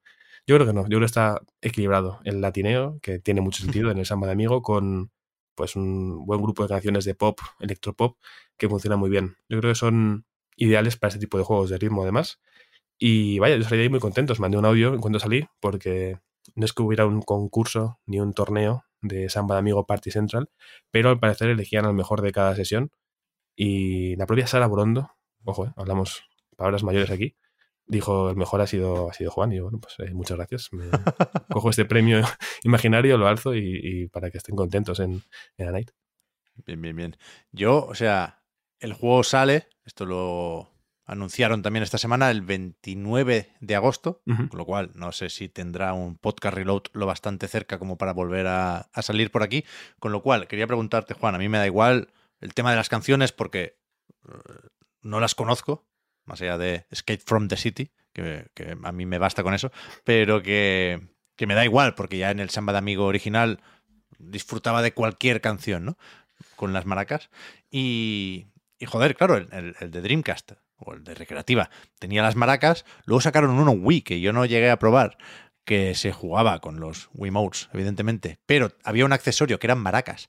No sé si sonaban, o sea, no sé si tenían dentro, ¿qué coño tendrán dentro las maracas? Esa, esa gravilla, esas semillas, para entendernos, ¿no? Lo que hace eh, el sonido de las maracas, en definitiva. Se- Semen de salmón. Sí, eh, fíjate. Seco, ¿no? Y, Sí, sí, resecado, claro. Tienen que tener un año en, en un bote hasta que se seca del todo y ya está. Si no, no, no suena igual. Pero que aquí, hasta donde yo sé, no hay accesorio porque los, los Joy-Con pueden hacer más cosas que los Wiimotes. Pero, pero es eso, vibran y suenan los Joy-Con. Eh, Hacen, hacen de maraca más allá de que lo agitas y lo aguantas con una mano. hacen más de maraca que eso, pero tampoco hacen todo lo que planteas. O sea, realmente eh, el, son- el sonido, si no me equivoco, no, no, no existe, pero la vibración sí, y es bastante... Eh, y hace placentera. eh, Es, es HD gustoso, ¿no? Rumble. HD Rumble. Sí, Es que recupera lo bueno de, de los Joy-Cons, un poquito de, de vibración. O sea, realmente se puede jugar de dos formas. Con, con los botones, con el control de botones clásico, algo que yo creo que ninguno de los presentes elegimos porque Nah, Ah, sí. eso, eso es para Elite, vaya, es que. Claro, pero el control con los Joy-Cons, el control de movimiento, me, parece que estaba muy bien y, está muy bien en general porque te pilla muy bien las poses que tienes que hacer y demás, pero en cuanto a la sensación de maraca, creo que está bastante bien conseguido. Hay ciertos momentos en los que tienes que hacer eh, pues una sucesión de movimientos mm, como agitar una maraca, vaya bastante seguido, no simplemente un golpe, sino varios. Y si liberas muñeca y dejas eh, fluir el Joy-Con, se siente bastante como maraca. O sea, la vibración ayuda a sentir eso. Cuando hay algún movimiento continuado que tienes que hacer como, como dibujar en el aire algún tipo de figura, por así decirlo, la vibración también yo creo que favorece a, mejorar la sensación que tienes ¿no? durante la partida. Entonces, aunque no suenan, que tampoco echo de menos el sonido porque la música ya me parece como suficiente como para no echar de menos eh, ese sonido de maraca, la vibración sí que hace que, que se sienta como una maraca y no como un mando con el que acertar los botones. Es verdad que los Joy-Cons no tienen altavoz. Aquí me, me he venido yo arriba, pero. Entonces hace falta un accesorio, ¿eh? Mm, Hay que hacer un, hay que hacer un pack, una buena maraca, vaya. Lo comentamos allí en, al terminar las partidas, que pues, como hacían antes en la Wii, ¿no? De tener la raqueta, el volante Claro. y demás, unas Claro. maracas. Claro que no. Eso tiene que estar en la, en, la, Swi- en la Switch, tiene que haber, ¿no? Accesorios de volante y demás. Sí, o sea, de volante seguro. Yo tengo dos de, del Mario Kart. Y de, y de todo lo demás seguro que sí. Yo creo que los que hacían esos periféricos para la Wii los siguen haciendo para la Switch, sí. Hostia. La mejor Nintendo. Plena forma. Mencionábamos el Zelda antes. Siguen las partidas por ahí, ¿no? Con Tears of the Kingdom. Yo lo, vendí, lo vendí ya. No me gusta. Una mierda de juego de puto Zelda. Yo, yo no he podido jugar mucho, ¿eh? Y estoy preocupado porque no. Decía hace una semana que los ratitos en los que tenía que parar de jugar a Tears of the Kingdom me enfadaba. Y ahora, pues a la fuerza, he tenido que jugar muy poco durante la última semana. Y, no te voy a decir que lo llevo bien, me apetece jugar a Tears of the Kingdom, faltaría. Pero estoy medio resignado, se me ha pasado un poco la enganchada. Y, y creo que tiene que ver con, con eso, ¿eh? con que ahora solo puedo, o estos días solo he podido hacer partidas cortas, que no, no me gustan. O sea, una de las gracias de la Switch que os voy a contar y lo descubrimos con Breath of the Wild en su momento, es eso, ¿no? Que si tienes cinco minutitos, pues, pam, stand by, paseas un rato por ahí, raro será que no encuentres un campamento o un santuario y luego ya vuelves a pagar y, y- seguirás justo desde ahí.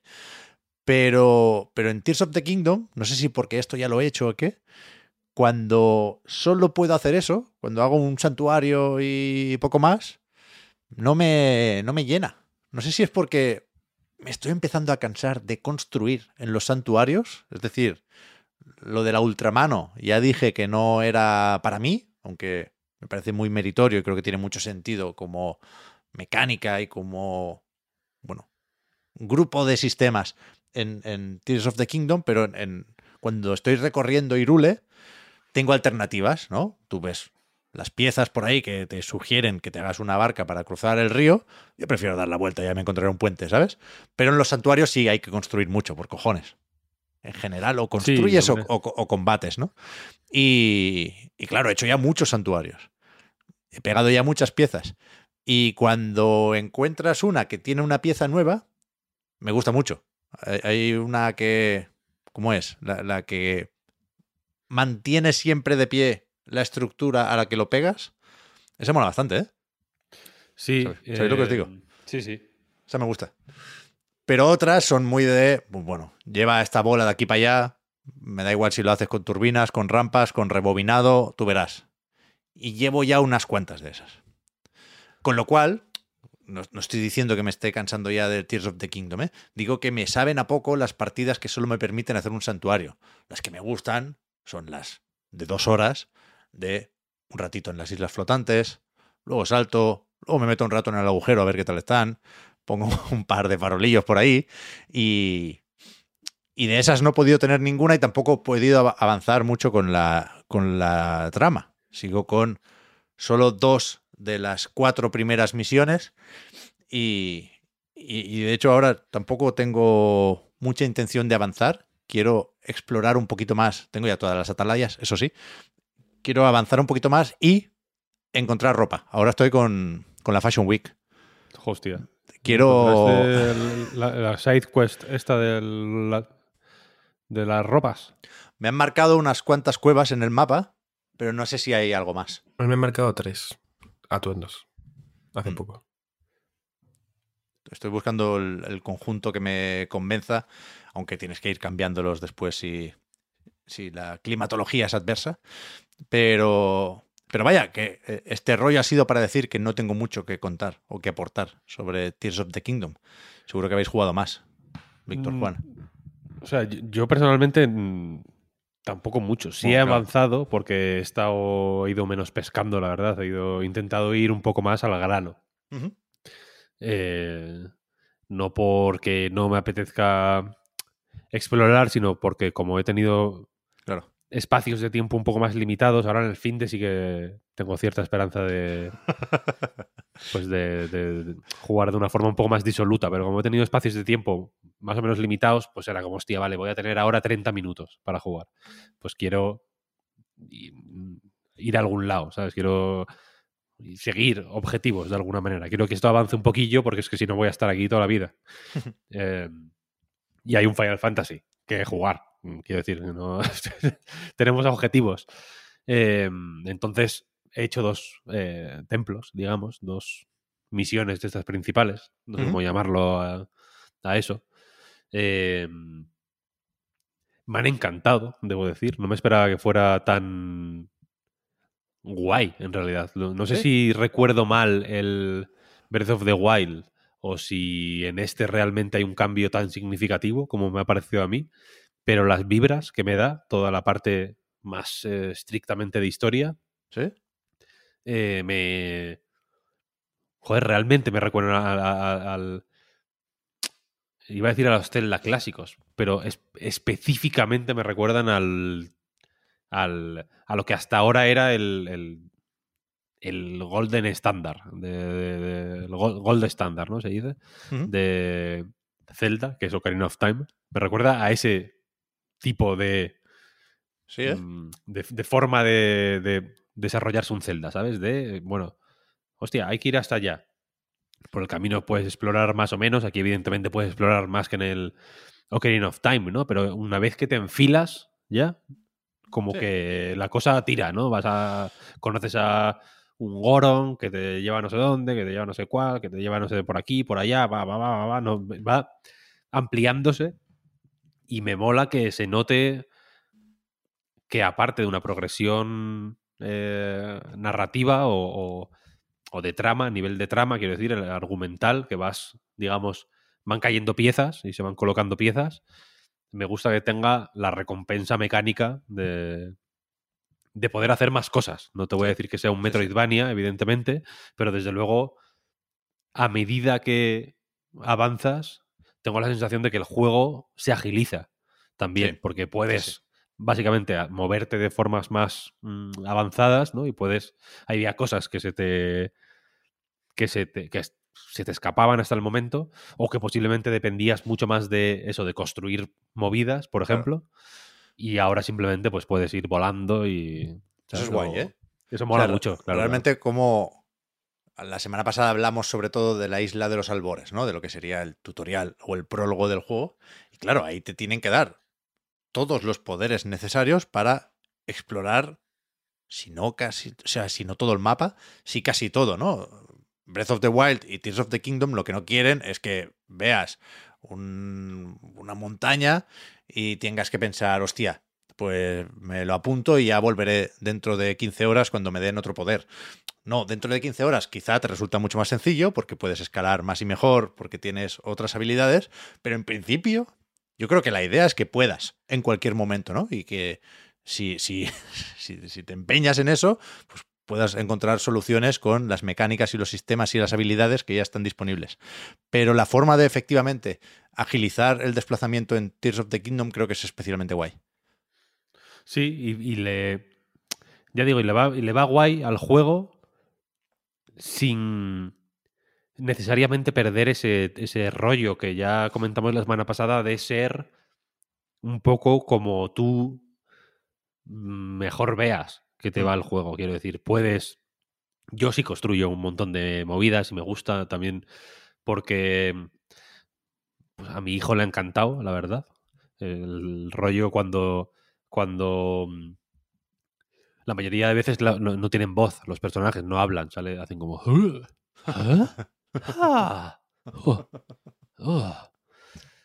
Pero a veces sí, las cinemáticas sí que tienen sus voces, que ya dijimos que son muy guays, que están, Sí. tienen un doblaje bastante bueno, es- mola, ¿no? Mm. Y la primera vez que escucho, a- ¿cómo se llama el pájaro? Turuli. Turu- Turuli. No lo recuerdo. Algo así. Turuli suena, suena fatal, suena como una mierda, una broma del jueves. Eh, pero bueno, el pájaro este. Eh, cuando la primera vez que le escuchó la voz, flipó, en plan, wow, what the fuck, tienen voz tal. Y le llamó Link a Link, claro, evidentemente. Y mi hijo dijo que no se llama King, que se llama Zelda. Ahí, ahí, ahí. Que se note. me gusta, hombre. Eh, y total, que, que estoy jugando mucho con mi hijo y con mi hijo sí que me hace gracia decir, venga, vamos a hacer una... Vamos a hacer un coche o vamos a hacer un... Vamos a apilar esto a ver si pues, llegamos hasta ahí arriba, cosas así. Pero, pero efectivamente, si no quieres, pues no lo hagas. Si quieres... Y, y es más, se puede todavía hacer el rollo del Breath of the Wild de ir, de, de ir poquito a poco, escalando, aprovechando los huequecillos para recuperar estamina o comer para comer elixires que te dan estamina para aguantar más y demás. Pero también tienes otras herramientas. Y, en- y yo en cuanto vi el... En cuanto vi el... Pues bueno, que, que te, que te dan poderes, digamos, o habilidades que te permiten moverte, digamos que, el que, que, que hay formas o, o modificadores del movimiento que están básicamente pensados para ir más rápido, para pues sí, para agilizar un poco la, la forma de- en la que te mueves. Fue como, "Ah, aquí sí, aquí sí, ahora hay que ir a por, a por todas. Me, me gustó. Me gustó y pensé, joder, ¿qué esperaba en realidad? ¿no? Es un juego que es muy así en realidad. Claro. El Zelda este, que es cada, cada cosa que te pide hacer te recompensa de alguna manera, te da algo, te facilita la vida un poco, quiero decir, eh, cada hito al que llegas en el mapa tiene un in- intercambio de recursos o una eh, no sé cómo llamarlo, los tiene un feedback entre mm, recursos, sí, que es muy interesante, que funciona muy bien, ¿no? Eh, Estaba ya en Breath, en Breath of the Wild, ¿no? El rollo, por ejemplo, de que los santuarios sean los puntos de teletransporte, pero que también te sirvan para mejorar tu vida o tu Claro. resistencia eh, poco a poco, etcétera, etcétera, ¿no? Como que tiene, tiene ahí una economía muy bien planteada y aquí lo llevan un puntito más allá con esta movida de, de que, bueno, te, te- te renta realmente hacer casi cualquier cosa porque casi cualquier misión, como no tiene, pues, puntos de experiencia, por ejemplo, cosas así que son más eh, blandas, son como, eh, es como- más blandas no, o, o menos, como, como todo depende, quiero decir, de tu habilidad al final, puedes seguramente pasarte el juego con cuatro corazones, con tres corazones no, porque te, te dan uno en contra de tu voluntad. Los jefes, ¿no? ¿Te imaginas, no? En plan, te, te- te obli- No, los de los jefes puedes no cogerlos igual. ¿En serio? No lo sé, no lo sé. Sé que en otros celdas sí, pero en este no sé. Bueno, No le cae directamente a las manos a Link. No, Creo que le cae delante, le cae delante. Mm. Y tienes que cogerlo. Creo, ¿eh? Creo recordar. Ahora mismo me haces dudar. Pero bueno, como fuere, que, que con la cantidad mínima de corazones puedes claro. terminar el juego porque no. Es un juego de habilidad al final, quiero decir. No es de stats. Eh, pues todo, todas las recompensas que te dan, quiero decir, es- son de ese, de ese estilo. ¿Sabes? Sí. O sea, te, te- te amplían el juego, te lo, te lo mejoran, si me preguntas a mí, en, ese sentido. Y me está flipando, la verdad. Sigo. Sigo. Igual, no- igual ya no estoy en. En periodo honeymoon, que se llama, ¿no? Ya no. Lo voy entendiendo más, lo voy. eh, pues bueno. Mm, Voy intentando pensar en él de una forma un poco más fría. Pero. Pero, pero desde luego no, no- mi partida no está siendo fría del todo, ¿sabes? Ya. Creo que le va a costar enfriarse. Sigue ya, siendo una partida pasional y que me está encantando. Sobre todo por eso, por lo que te digo, que estoy, que estoy viéndole más la cara de Zelda. Que, es, que igual es una cosa que a mucha gente no le gustó del anterior, ¿no? Que, que bueno, mm, los... Era un poco como que podía contener trazas de Ocarina of Time, pero no era, no, no era ese, ese tipo de Zelda, concretamente. Y este sí que lo veo bastante más... eh, veo que va mucho más por allí y sin traicionar el espíritu del anterior, que es lo que más eh, prodigioso me parece, que sigue siendo un mundo abierto, súper tocho, súper eh, amplio, súper experimental, en el sentido de que está muy basado en pues, manipular físicas, en ir donde te pide el cuerpo, en, en saltarte, entre comillas, las barreras que te va planteando el juego, ¿no? Si hay una, yo qué sé, el chapapote este que hay, las, que es como que te vas hundiendo, que Mm. no son arenas movedizas, es que no sé lo que es, que es como un engrudo Sí, sí, sí. que básicamente es para cortarte el paso porque no puedes caminar mucho tiempo. Pues eh, es un tipo de juego que te, que te dice al mismo tiempo, por aquí no pases, pero como que te guiña. En plan, eh, por aquí no, ¿eh? Por aquí no, por favor, ¿eh? Por aquí no. Y tú dices, venga, venga, vamos a, vamos a ver. Vamos a ver cómo paso por aquí. Y a veces es más evidente y otras veces menos. E incluso cuando en el Ask de Developers, este de, de la página de Nintendo, como el Iwata Sí. Ask de antes, Sí, pero sí, sí. que, que ahora se llama así. eh, que hoy, hoy precisamente en Nintendatos, que es el podcast que escucho yo todas las mañanas cuando llevo a mi hijo a- al colegio, por cierto. Nacho Bartolomé lo, es un podcast como de fun facts de Nintendo que lo publican, lo publican Nacho Bartolomé todas las mañanas. Recomendado. Eh, hoy hablaban de, de eso, que la idea era que, in- que las soluciones a las que llegas en los santuarios de una forma muy obvia, pero también en las cuevas, en, incluso en los momentos estos así de tener que buscarte la. ver cómo te sacas las castañas del fuego tú solo en medio del mapa. La idea era que la solución no, no parezca obvia o no sea tan evidente como. ¿No? Mm, Aquí hay una puerta cerrada y necesitas una llave para abrirla. Hay momentos de esos, pero son los menos y, no- y no, y nunca son cruciales, en realidad, para la solución del puzzle. Sino que te dé la sensación de que has descubierto tú una manera de, de- de- de superar ese puzzle que es tuya, en realidad. En plan, hostia, he llegado a esta solución.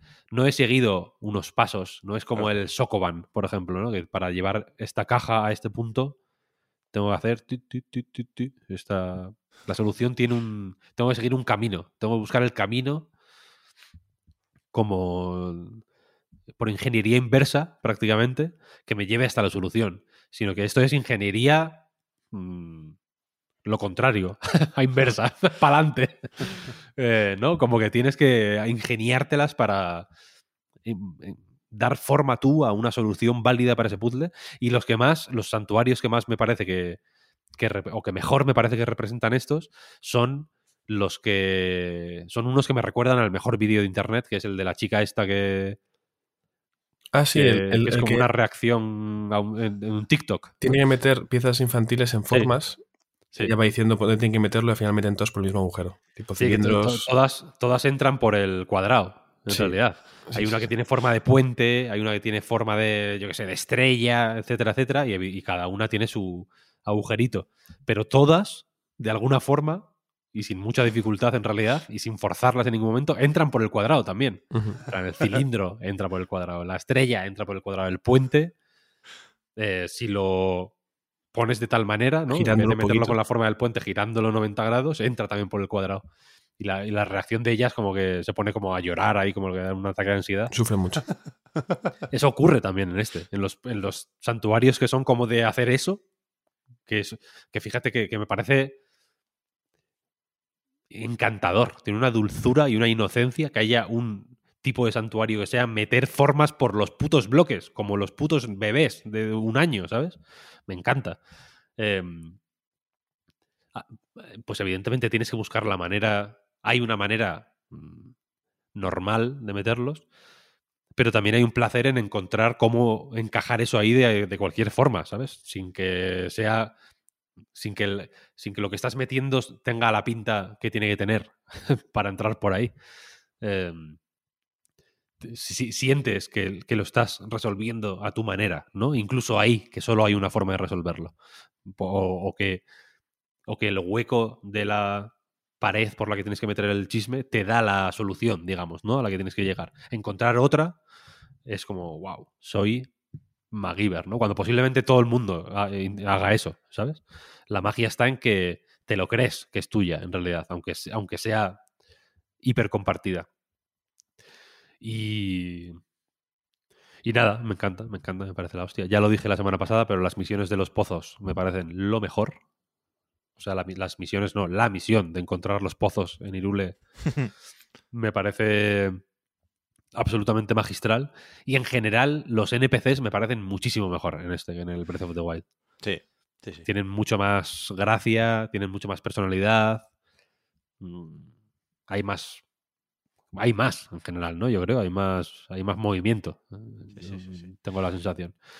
Y me- Yo- me- pues bueno, es un juego. Les ha quedado bien, vaya. Sí, se conoce, se conoce. Yo tengo que ponerme las pilas, ¿eh? Porque, primero, quiero hacer esas cuatro misiones que entiendo que tendrán cada una su mazmorra.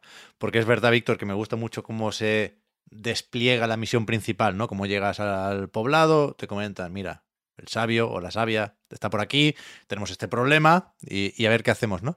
Pero la mazmorra, he hecho dos y, y se habló en su momento mucho, ¿no? De, de cómo se mejoraría esa parte decepcionante de Breath of the Wild, que eran las bestias divinas. Y yo aquí la, la mejora la veo poco. O Pero, ¿cuál- ¿Cuáles has hecho? Por. Orni y Gerudo. A mí Orni me encantó. Eh, el jefe sí. El jefe, me, o sea, los dos jefes que he hecho me gustan mucho más que los jefes de Breath of the Wild, ¿eh?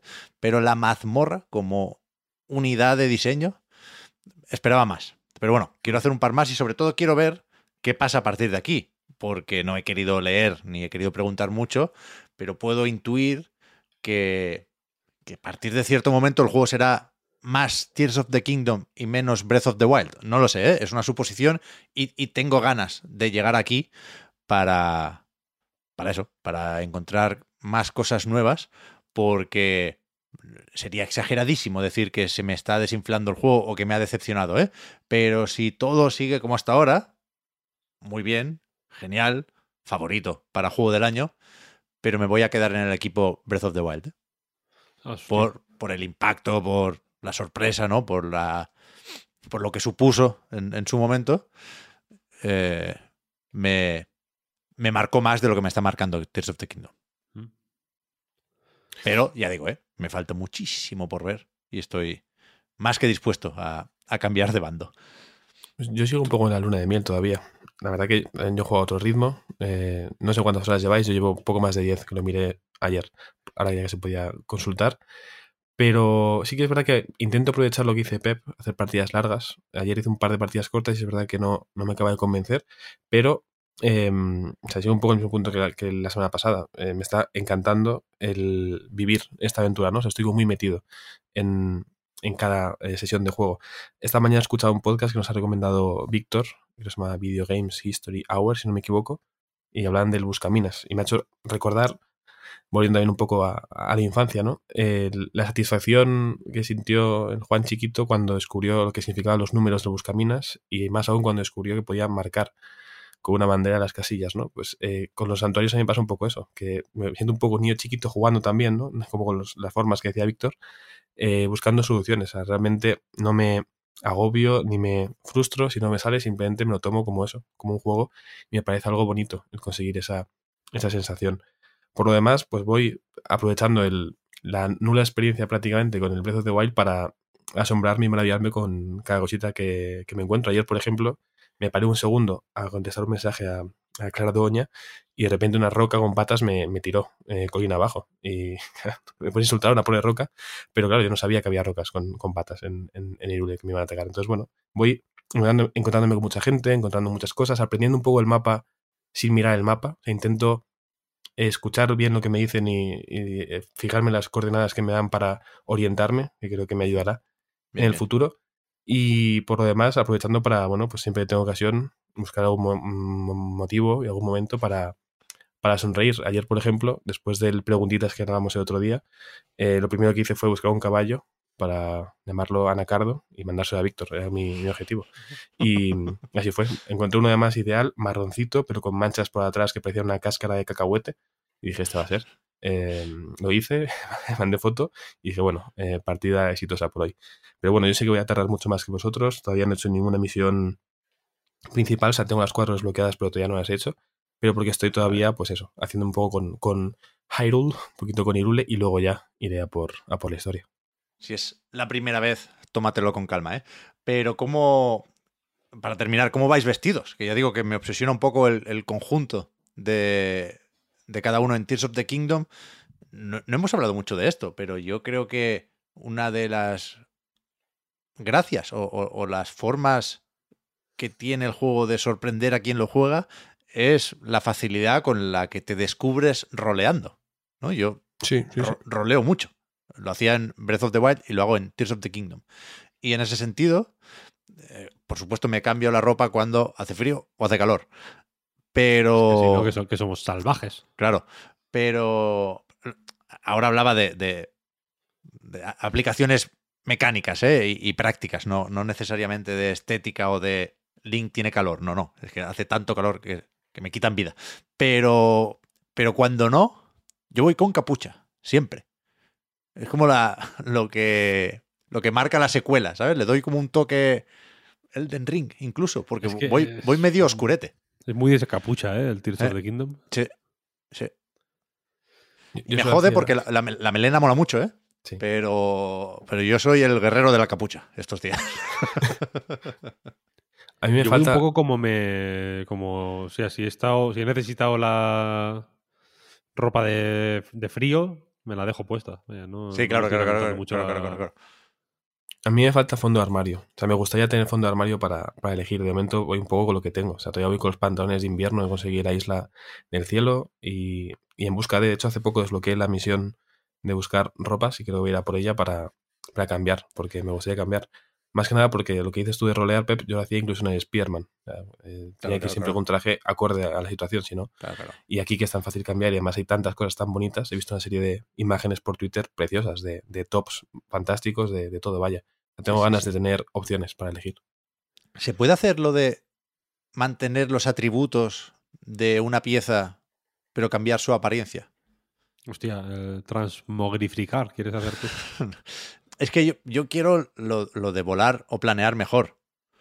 Pero, Yo es, suelo llevar esa, es que esa es muy buena, ¿eh? pero el- la, la parte superior, la de la cabeza, es muy fea.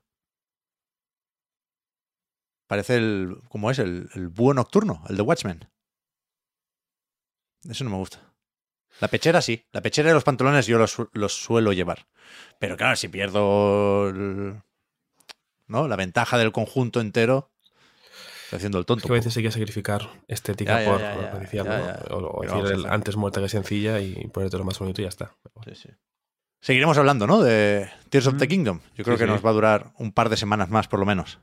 Sí, yo quiero, yo quiero hablar cuatro veces de Tears of the Kingdom. Lo siento por la gente que esté hasta los huevos ya, pero quiero que sean cuatro semanas. Y cuando la semana que viene con Oscar ya se lo habrá pasado, eh, con los dos vuelos básicamente. Es verdad, ¿eh? Yo creo que la semana que viene no está Oscar todavía, ¿eh?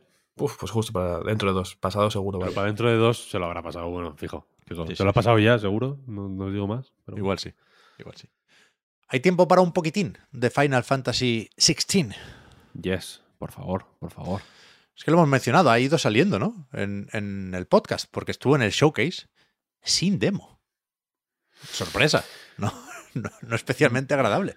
Ya. Pero, pero dábamos por hecho que habría demo porque eh, el mismísimo Naoki Yoshida, que estuvo en Madrid para presentar el juego, para que pudiéramos jugar durante cuatro horas y después escribir el avance del juego, eso fue lo que hice, pues, pues dijo eso, que habría demo con las primeras dos horas del juego y que el progreso se mantenía para la versión final, ¿no? Cargas la partida. Y, entonces se dijo, no, no, no hemos decidido todavía la fecha. Y pensamos, pillines, que no nos queréis dar pistas sobre el showcase. Entonces, de esto hace ya dos, tres semanas. Eh, entonces no, no, no se sabía la fecha del showcase, ¿no? Con lo cual, bueno, no lo quieren decir porque lo va a anunciar Sony, pero raro será que a falta de un mes para que salga el juego, no, no se anoten ese tanto de poner el tráiler y decir demo ya disponible, ¿no? Queda muy bien lo de tener en un evento de este estilo, eh, lo del available now. Aunque sea una demo, que cuidado. Las dos primeras horas de Final Fantasy XVI son intensas, ¿eh? Esa es una de, las ideas que tengo por ahí apuntadas.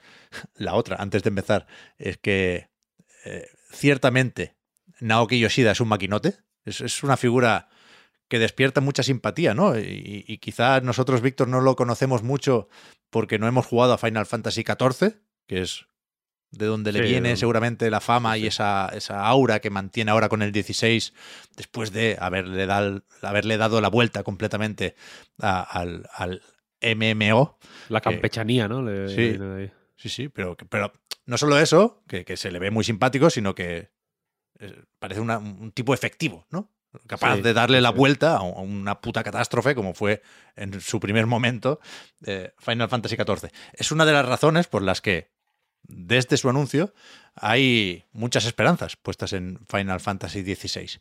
Y, y en la presentación yo creo que nos conquistó a todos, más allá de por cómo exponía pues la historia del juego, que fue la presentación eh, estricta, fue más o menos corta, ¿eh? lo importante era sentarnos a jugar, pero tuvo tiempo para meter un, un par de bromas, ¿no? De, bueno, os dejamos tiempo hasta el embargo para que podáis jugar al Zelda, pero no os olvidéis de Final Fantasy XVI tampoco.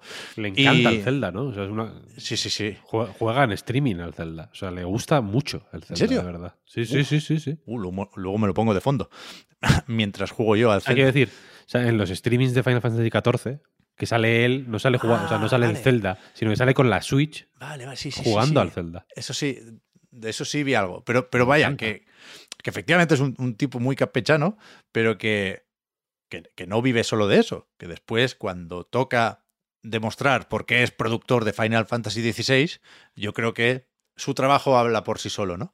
Y, y esa es la otra idea que, que quiero destacar en, en este avance. Algo puedo decir también del combate, ¿eh? pero creo que lo que llama más la atención de, insisto, las cuatro primeras horas de Final Fantasy XVI es que, primero, pasan muchas cosas en ese rato, que alguien me puede decir, faltaría más, y yo respondería, sí, pero no siempre es el caso con los RPG japoneses, con los RPG de Square, si me apuras. Con Final Fantasy XV. Claro. decir, tampoco hay que ir tan lejos. Y aquí, no. O sea, me sorprendió el ritmo, no porque sea apresurado ni atropellado, ni mucho menos. Creo que es el que tiene que ser. Creo que el ritmo es muy importante en Final Fantasy XVI, sino porque el, el juego no, no tiene ninguna necesidad de estirar su prólogo. Que es más o menos complejo porque hay una serie de saltos temporales. No voy a hacer spoilers, pero casi todo lo hemos visto.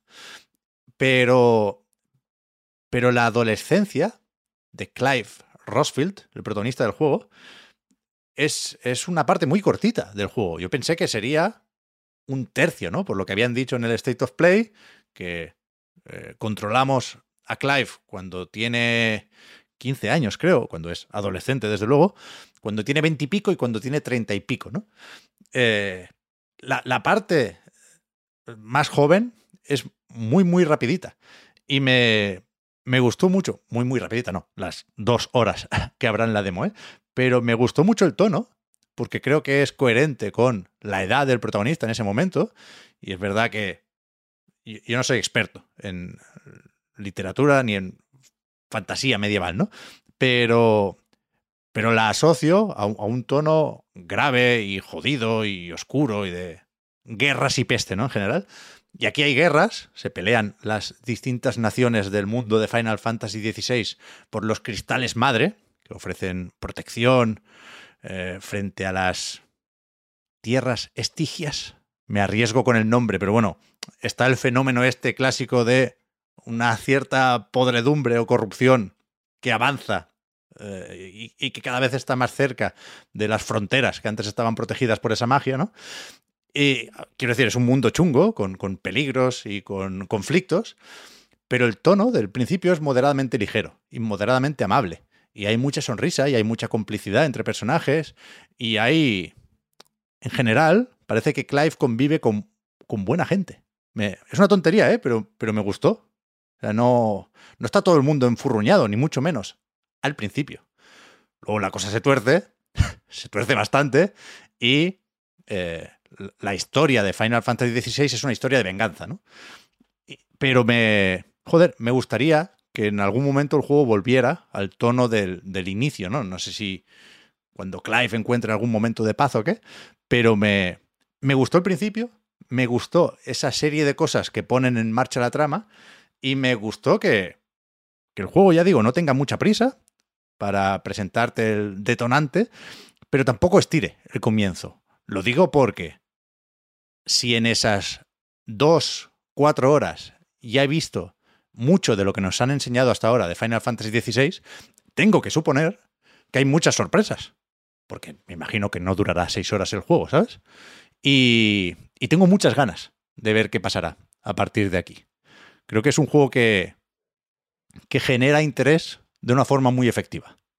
Creo que eso lo hace, lo hace muy, muy bien. Es un, un juego en el que no apetece saltarte las cinemáticas, para entendernos. Sí, sí. Y la otra cosa que me... No te voy a decir que me sorprendió, pero sí que me llevo de ese avance, de esa primera partida, es que efectivamente esto es un juego importante.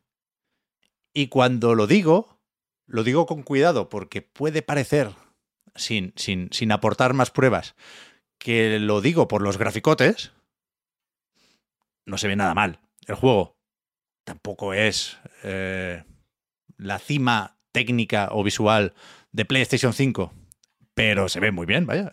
Es, es un- una superproducción en, en, en su puesta en escena y en su presentación, sino porque, no sé, hay una serie de cosas que nos, nos recuerdan a una cierta Square Enix. ¿Sabes? Square Enix es, es un publisher, una editora, una desarrolladora también, eh, muy, muy variada. ¿no? Que saca juegos muy grandes, juegos muy pequeños, juegos muy raros, juegos muy tradicionales. Y, y unos les salen mejor, otros les salen peor, unos venden más y otros venden menos, ¿no? Foam Stars, no sé dónde estará. Pero, pero con, con Final Fantasy te puede gustar más o menos el 15, por ejemplo. Te acabará gustando más o menos el 16. Pero con Final Fantasy hay que, en serio, se pone hay en que serio. ponerle como poco ganas. Y este es un juego con muchas ganas. Eso me gusta mucho a mí. Se nota, se, se nota de muchas maneras. Con la banda sonora, por ejemplo, ¿no? Yo, yo no suelo fijarme en cómo suenan los juegos y en este es imposible no hacerlo. Suena muy, muy bien Final Fantasy XVI desde un primer momento. Empieza muy fuerte y luego salta para atrás. y- ya digo, pero, pero es un juego contundente en todos sus apartados y eso a mí, sobre todo, últimamente, me, me gusta mucho. Y, y creo que no sé, creo que no es una cuestión de, de, que, de que sea yo simple como jugador, que es verdad que, que- me puedes ganar en cierto momento con una buena animación, pero creo que en Final Fantasy todo eso tiene un significado, ¿no? Porque es Final Fantasy XVI. Y, y creo que hay un punto aquí de orgullo de, de representar una marca y una saga, y al mismo tiempo eh, el- ese 16 n- no le pesa, porque es un juego muy distinto, es un juego que, que tiene sus chocobos, tiene su melodía para cuando ganas un combate, ¿no? Que, que es distinto aquí porque tiene un, un coro. El otro día leía que, que lo que dicen en el Sí. es un spoiler. Que, que, que lo cantan como en griego, pero que es un spoiler. Y pensé, no lo digáis porque hay gente que sabe griego. ¿Sabe? Que se, Existen, todavía, que todavía se- hay. que se puede buscar. Yo no lo he hecho, no lo hagáis. Pero, pero hay una serie de elementos que nos recuerdan eso, que esto es un Final Fantasy, que esto es importante y que a veces, desde el cariño y el respeto, nos podemos burlar de Square Enix, pero cuando Square Enix se pone seria, hace cosas que cuidadín. Y suele ponerse seria sobre todo con Final Fantasy, ¿no? Y creo que, que- que esto no es una excepción y que de hecho puede ser uno de los mejores ejemplos recientes de, de esto. No, a ver, con, con Dragon Quest, con Final Fantasy, joder, es, es Evidente. otra Square, vaya. Evidente, evidente. Pero que esto por sí solo significa poco, ¿no? Pero cuando lo juegas, hay una coherencia que, que yo creo que se agradece y que se nota. A partir de aquí, pues hace falta un buen sistema de combate. Por supuesto, ¿no? Y, si se lo encargas a uno de los diseñadores de Devil May Cry 5, que creo que fue el director del primer Dragon's Dogma, Ryota Suzuki, pues es probable que te haga un buen sistema de combate, ¿no? Y, y- gusta luchar en Final Fantasy XVI. Gusta pasear por ahí, gusta ver las cinemáticas y gusta luchar. Y gusta cómo se alternan estas distintas piezas de- del juego que, que, que- que ya digo, se dan paso unas a otras de una forma más o menos calculada y por lo tanto previsible, ¿no? Pero que creo que es la que tiene que ser. Que, que- ya digo, ¿eh? durante cuatro horas, que no es mucho, pero tampoco es poco, se están siempre alineadas las sensaciones del jugador con, con, con lo que ofrece el juego. Es decir, cuando sientes que lle- llevas ya un rato pegando espadazos, el juego te reconduce hacia otro sitio, ¿no? Y al revés, cuando el cuerpo te pide un poco más de marcha, pues aparece alguien que, que, te reta. Y, joder, es que está muy bien hecho el principio del juego y no tengo motivos para sospechar que no esté igual de bien hecho lo que, lo que viene después.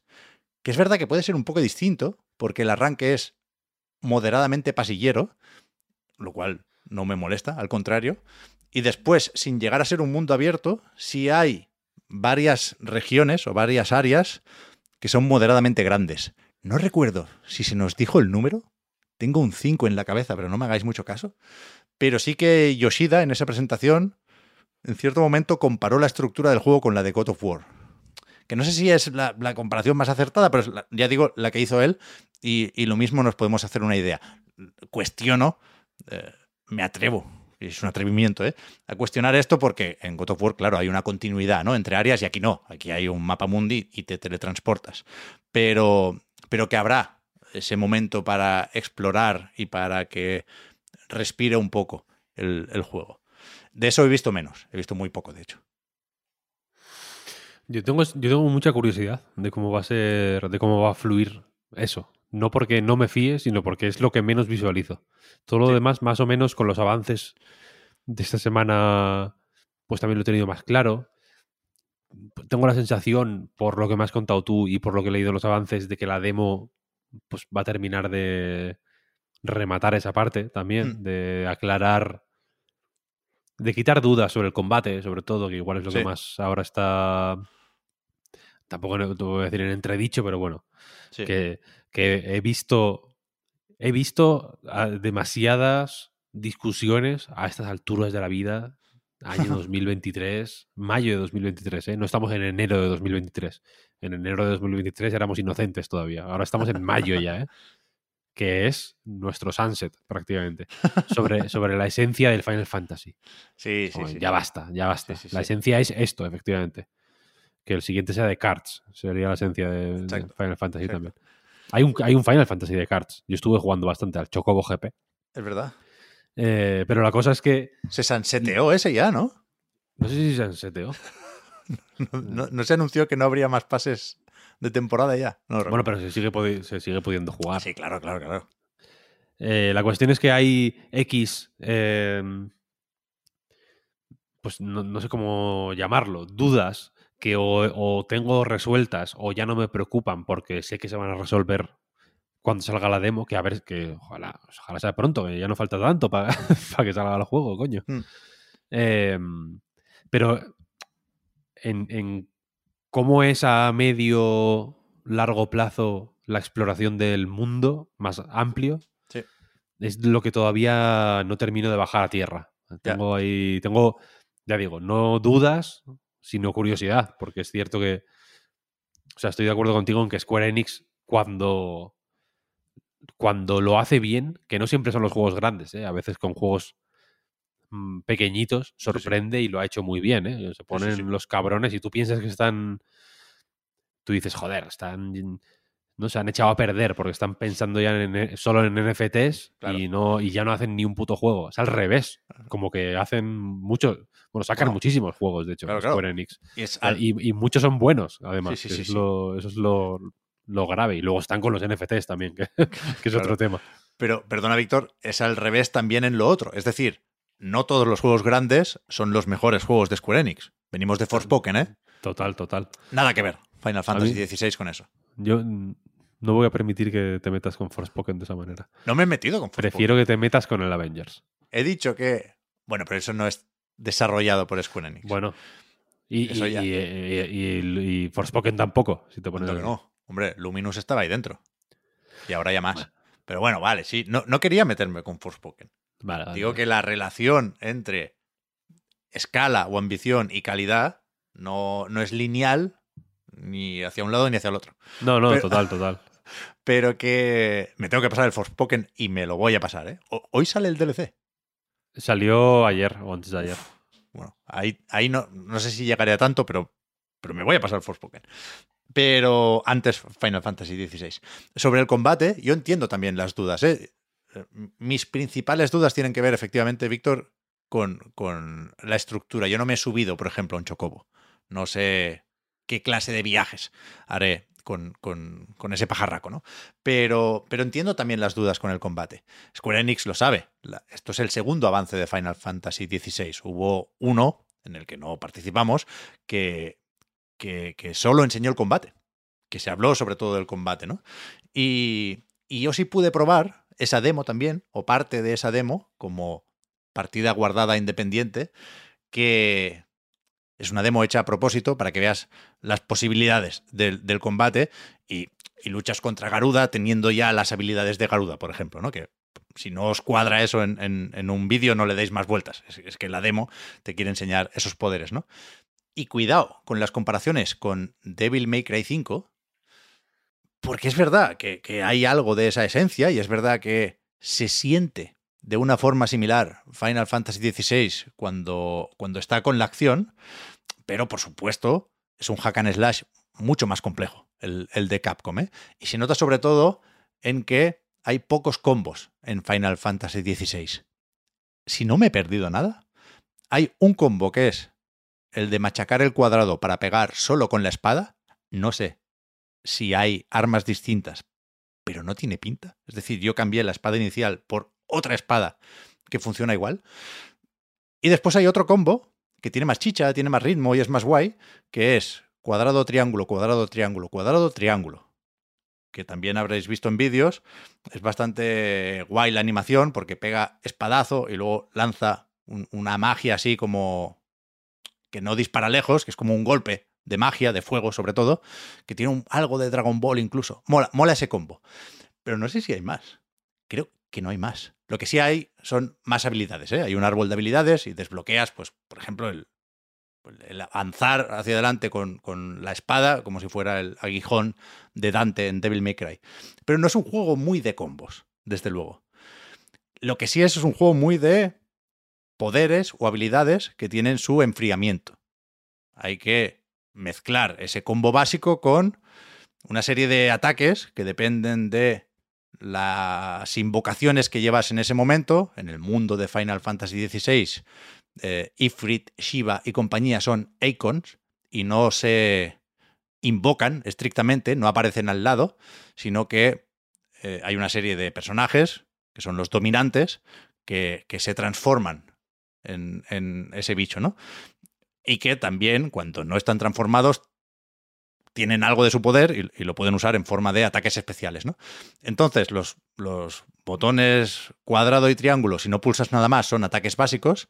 El círculo también es eh, un poder que tiene que ver con eso, Ifrit o Garuda o el titán, pero la mayoría de ataques están manteniendo pulsado R2.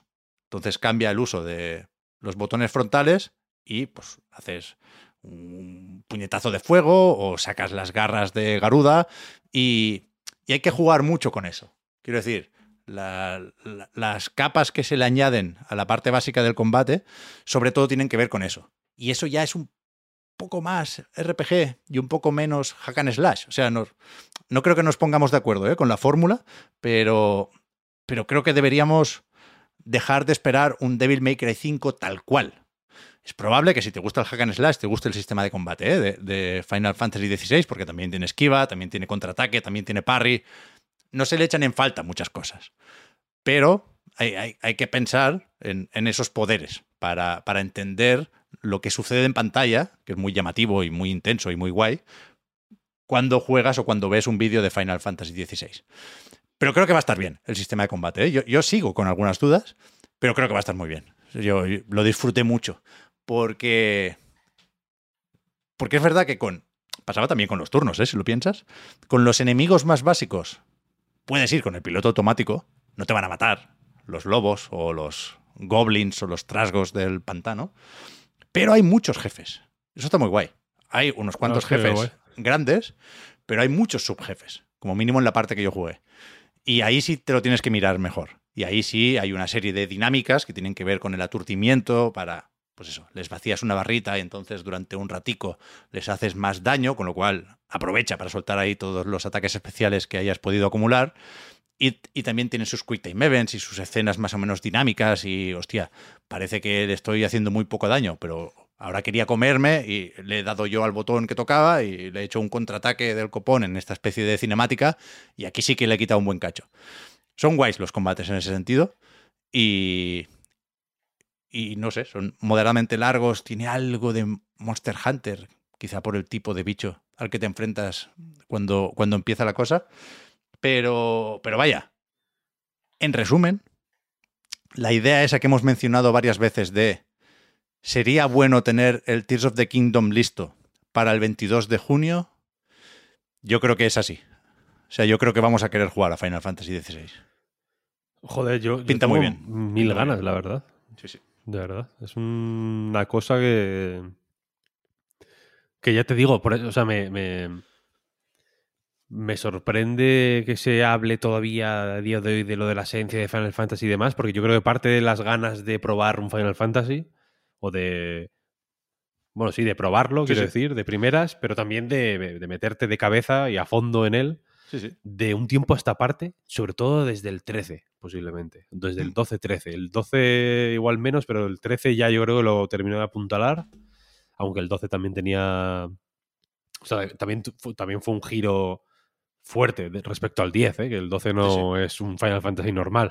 os, animo, os animo a echarle un vistazo ahora, vaya, que es un juego que aguanta bastante guay y que tiene un porta Switch bastante bueno, por cierto. Eh, yo creo que una de las una de las cosas que motivan esta, este ansia y este interés por Final Fantasy es precisamente que no sabes con qué cojones te van a salir Claro, en ningún claro. momento, ¿sabes? Como, Sí, hostia, wow, qué raro, este es, este es un road trip de pronto, wow, y este Sí, es, y este es, este, en este los oficios tienen un interés brutal y la estética es de esta manera, wow, y en este hay viajes en el tiempo de pronto, wow, hostia, y, ¿no? Es como, siempre como que te, te bombardean con un montón de ideas y con sus más y sus menos, siempre son interesantes, joder, incluso Sí, sí. en el 13 que, que fue... Bueno, no fue el más querido, desde luego, no fue el que mejor entró. No. A mí es un juego que me encanta, la verdad. Uf, a mí no. Eh, le he cogido, no, no me entró muy bien en su momento, pero con los posteriores, que este sí que lo alargaron un montón, le- cuando, cuando llegué a Lighting Returns, vaya, Ujú. yo estaba metidísimo en el universo de Final Fantasy XIII ya. Me, eh, me costó entrar, pero en ese momento eh, fue como, vale, guay. Es un juego que voy a atesorar en el recuerdo. Y creo que le puse un 6 en su día, ¿eh? Al Final Fantasy XIII. Pues es cierto que ya digo que no entró muy bien eh, de primeras. Incluso en ese, tampoco creo que puedes estar de morros con él o, o no estar de acuerdo con él o no gustarte, simplemente, quiero decir. Pero no parece un juego cutre o que digas, No, no, no. lo han hecho revés. rápido o, revés, no, se lo han currado al revés. Se lo curraron demasiado. No, incluso el Lightning Returns o el 13-2 son juegos muy tochos también. ¿eh? Muy tochos, muy tochos. Son como el. Joder, son tres Final Fantasy numéricos eh, en condiciones. Quiero Sí, decir, son una, una cosa. No son como Final Fantasy. eh, como, como el Crisis Core, por ejemplo, que sí que tiene más de spin-off. Esto son unas cosas que dices, hostia, qué contundencia, ¿no? Qué, bestialidad. Y mola eso, que, que te lo pueden llevar por casi cualquier sitio y siempre se las apañan para que para respetar X cosas o para encontrar X, para dar una tecla concreta que dices, joder, mola, ¿no? In- in- Interactuar con un Final Fantasy. Y este, ya digo, eh, yo no lo digo, o sea, lo digo. En cierto momento yo creo que lo, di- lo dijimos como medio en coña, pero ahora es verdad. Hay una necesidad imperiosa de terminar el Zelda para antes del Sí, sí. Final Fantasy. Sí, sí. Eh, no sé qué cosas guardarme para cuando lo probemos, pero hmm, por si se lía, no tengo muy claro qué va a pasar con el modo calidad o modo resolución y el modo rendimiento. Es verdad que yo fui alternando mucho entre uno y otro y que juraría que aunque tengas el modo rendimiento y que por lo tanto sacrifiques un poco de definición para intentar llegar a 60 frames por segundo, te diría que no siempre se consigue, pero por supuesto son más fluidos los combates, son perfectamente aceptables también a 30 frames. ¿eh? Creo que está todo lo bastante bien hecho y tendrá que ver con el motion blur y con una serie de cosas más o menos técnicas, pero no, no se siente en absoluto injugable o incómodo el combate de Final Fantasy a 30 frames, pero yo, sí puedo, eh, me, me pondré a 60 ¿eh? también, pero que eh, se ha comentado por ahí estos días que, que parece que hay algún problemilla. Creo que concretamente se dijo por ahí que en las zonas abiertas el juego va a 30 y cuando empieza un combate se pone a 60. Eso a mí me parece raro. Es verdad que ya digo, la, la zona abierta, los tres juncos, se llamaba esa parte de la demo, la probé muy poco. Y no sé si en ese momento, porque iba alternando, estaba yo con calidad o con rendimiento. Alterné mucho porque es un, un selector que, que no necesita ni cargar ni reiniciar nada, es inmediato. Y, eso sería raro. Yo no lo noté, pero me lo puedo creer, claro. Me, me- incomoda un poco todavía lo de los selectores, y entiendo que son más opciones y por lo tanto algo positivo, pero, pero yo al principio jugué rayado, porque no sabía cómo ponérmelo. Y si me añaden este tipo de excepciones, ya te cagas. Pero, pero vaya, yo no vi nada escandaloso de, de, de cancelar la reserva, ¿no? Pero, pero bueno, no sé. Habrá que estar atentos también a, a lo que podamos decir nosotros, habiendo jugado más, y a lo que digan, porque nos lo creeremos más fácilmente en Digital Foundry, que creo que no Sí. tuvieron acceso a- al avance y por lo tanto no tienen vídeo para hablar de esto todavía. ¿Este quién lo hará? ¿Lineman? ¿El, el Richie? Yo creo que Lineman. De Lineman, ¿no? Pinta Lineman. sí, el Lineman. Vaya disgusto lleva, ¿eh? ¿Estás viendo sus tweets recientes? Es que no, ya. mm, O sea, cuando dije el otro día que no entro en Twitter, es cierto, llevo un, un mes Vale, sin vale, entrar vale. en Twitter, soy más feliz. Mejor, mejor. Me, me pierdo a Lineman, pobre. Te, pero- te lo cuento yo. Por supuesto, no le gustó nada el showcase. Está muy preocupado con el juego como servicio, tal y cual. Y con, con lo del Alan Wake 2 sin formato físico, a él sí que le han jodido la vida, ¿eh? Está muy preocupado con esto. Está muy de bajona, John Lineman. Bueno, entonces tendré que ponerme yo. Ahora me arrepiento de haber dicho que no era para tanto, joder. Pero, pero yo creo que Final Fantasy XVI le va a animar. A eso voy también. Creo que es el tipo de juego, y es más o menos circunstancial, porque depende de un acuerdo que podría no haber existido, ¿eh? pero de momento lo consideramos exclusivo de PlayStation 5. Yo también sospecho ¿eh? que saldrá en PC más pronto que tarde, pero Yoshida no, no, no dijo nada más sobre eso en la presentación. Pero que, que realmente, a falta de otros títulos y de otros exclusivos, es un juego que le va a venir fenomenal a PlayStation 5 el mes que viene. Y es el tipo de juego que debería servir para que olvidemos el showcase. Me explico, ¿no? El- es- Ese tipo Sí, de sí. juegos que nos recordarán que, por supuesto, no todo van a ser a partir de ahora extraction shooters. Así que, por supuesto, bien. En Mientras, ese, en ese sentido. mientras PlayStation dependa de Capcom y de Square Enix, Claro. todo está salvado. Sí, sí. No sé, si- no sé si es la, la conclusión a la que queríamos llegar, pero es una conclusión.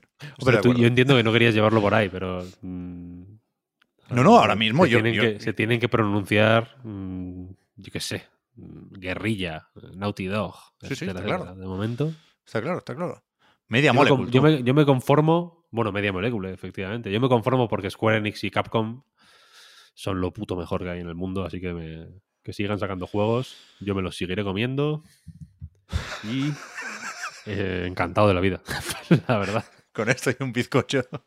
Sí, sí, total, total. Pues con esto yo creo que nos ha quedado un programa completito, ¿no? Recuperaremos en, en- en cuanto podamos las entrevistas, ¿eh? Pero igual es demasiado en época de pre-no E3. Es que no quiero quemar esta broma, pero hay- es una época que necesita, que pide nombre. No E3. No E3. Ya, ya es que ni pre, es que ya estamos ahí. 9-3. Es el, es el no E E3. Sí, sí. Los americanos lo llaman así también. creo que hay un parón ahora, porque pensando en el programa de la semana que viene, me suena que no habrá grandes conferencias para comentar, ¿no? O sea, lo, lo siguiente es el 8, lo del Jeff Kelly, que claro, ha- habrá que grabar el, el 9. Pero bueno, el, el, el 1 o el 2 de junio hay que grabar el podcast Reload, Hombre. temporada 14, episodio 36 será. Trigésimo sexto. Y ahí que habrá. O sea, es- esos son los días de Street Fighter 6, poca broma. Sí, hombre, ¿qué más quieres que haya? Igu- Igual se puede comentar, ¿no? Un poco Sí, de estrifa. El Strifa eh, se jugará, ¿no? Se jugará el Strifa. Yo creo que sí, yo creo que sí. Le reservamos un hueco en ese programa, pero no. No sé qué más hay, ¿eh? El, el Diablo, Víctor. ¿Tú sabes que hay un acceso anticipado del copón? Que igual lo puede jugar también el día 2 o así. Hostia, no jodas. Yo- es Para que hay- reservas. El otro día lo hablaba alguien en el Discord y creo que ponía un tweet de Rod Ferguson y había muchas fechas ahí. Igual predescarga el 30 de mayo y acceso anticipado el 2. Algo así. Pero bueno, no, no lo sé. No, pero- no sé si llegamos al diablo, vaya, para la semana que viene. Tampoco sé cuándo es el embargo ni nada, ¿eh? Pero, pero bueno, esos son los juegos de los próximos días. Yo tengo en mente sobre todo Street Fighter 6 y, y Diablo 4. Aparte de eso, pues yo qué sé. Irán saliendo noticias, igual se oficializa quién es el misterioso development team de Metal Gear Solid Delta. No sé si he llegado a decir bien el nombre en algún momento. O he dicho solo el remake de Metal Gear Solid 3. Pero bueno, El Delta creo que, que no se mencionó antes. que decían que, es, que, que tiene que ver con el cambio, ¿no? Que simboliza un cambio. Sí. Bueno, van a usar las mismas voces, imagínate lo que va a cambiar. Pero- Y Delta es la cuarta letra, tío. O sea, es que es de locos. Pero que ya, ya nos apañaremos algo para la semana que viene, por supuesto. Pero yo tengo un poco la cabeza en los de después, ¿eh? El del Summer Game Fest y el de Xbox Showcase más Starfield Direct. Creo que va a ser interesante. Después Ubisoft Forward y demás. Ha- Habrá que hacer un, un calendario ¿eh? para poner los próximos eventos. El Tribeca. son, que son unos cuantos. Está el Tribeca, está Guerrilla Collective, bueno, PC Gaming Show también. de hecho. Devolver a algo también. Devolver hará sus cositas, que no sé qué le queda, que no, que no enseñará ya en el PlayStation Showcase. Pero perdón, me estoy alargando. Hasta aquí. El programa de esta semana. Vamos con lo de recordar que el podcast Reload, igual que anightgames.com, es posible gracias a vuestras generosas aportaciones. Patreon.com barra anightreload para más información. Veremos qué pasa con la prórroga, porque vamos mal de tiempo y sobre todo porque podemos compensar con un preguntitas que yo creo que va a gustar. En cualquier caso, gracias por el apoyo, gracias también a los que sin estar en Patreon nos seguís y nos ayudáis a mejorar. Nos volvemos a escuchar prontito, ¿eh? La semana que viene. Muchas gracias a Juan y a Víctor. Hasta la próxima. Pep, A ti, Pep. Hasta luego. Hasta luego.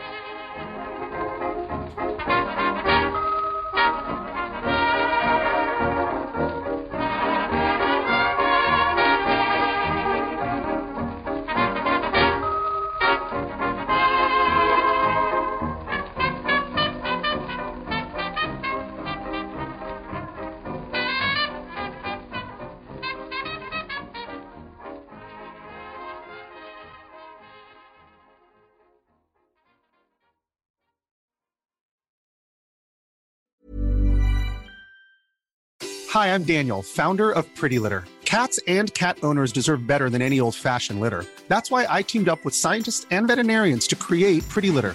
Its innovative crystal formula has superior odor control and weighs up to 80% less than clay litter. Pretty Litter even monitors health by changing colors to help detect early signs of potential illness. It's the world's smartest kitty litter. Go to prettylitter.com and use code ACAST for 20% off your first order and a free cat toy. Terms and conditions apply. See site for details.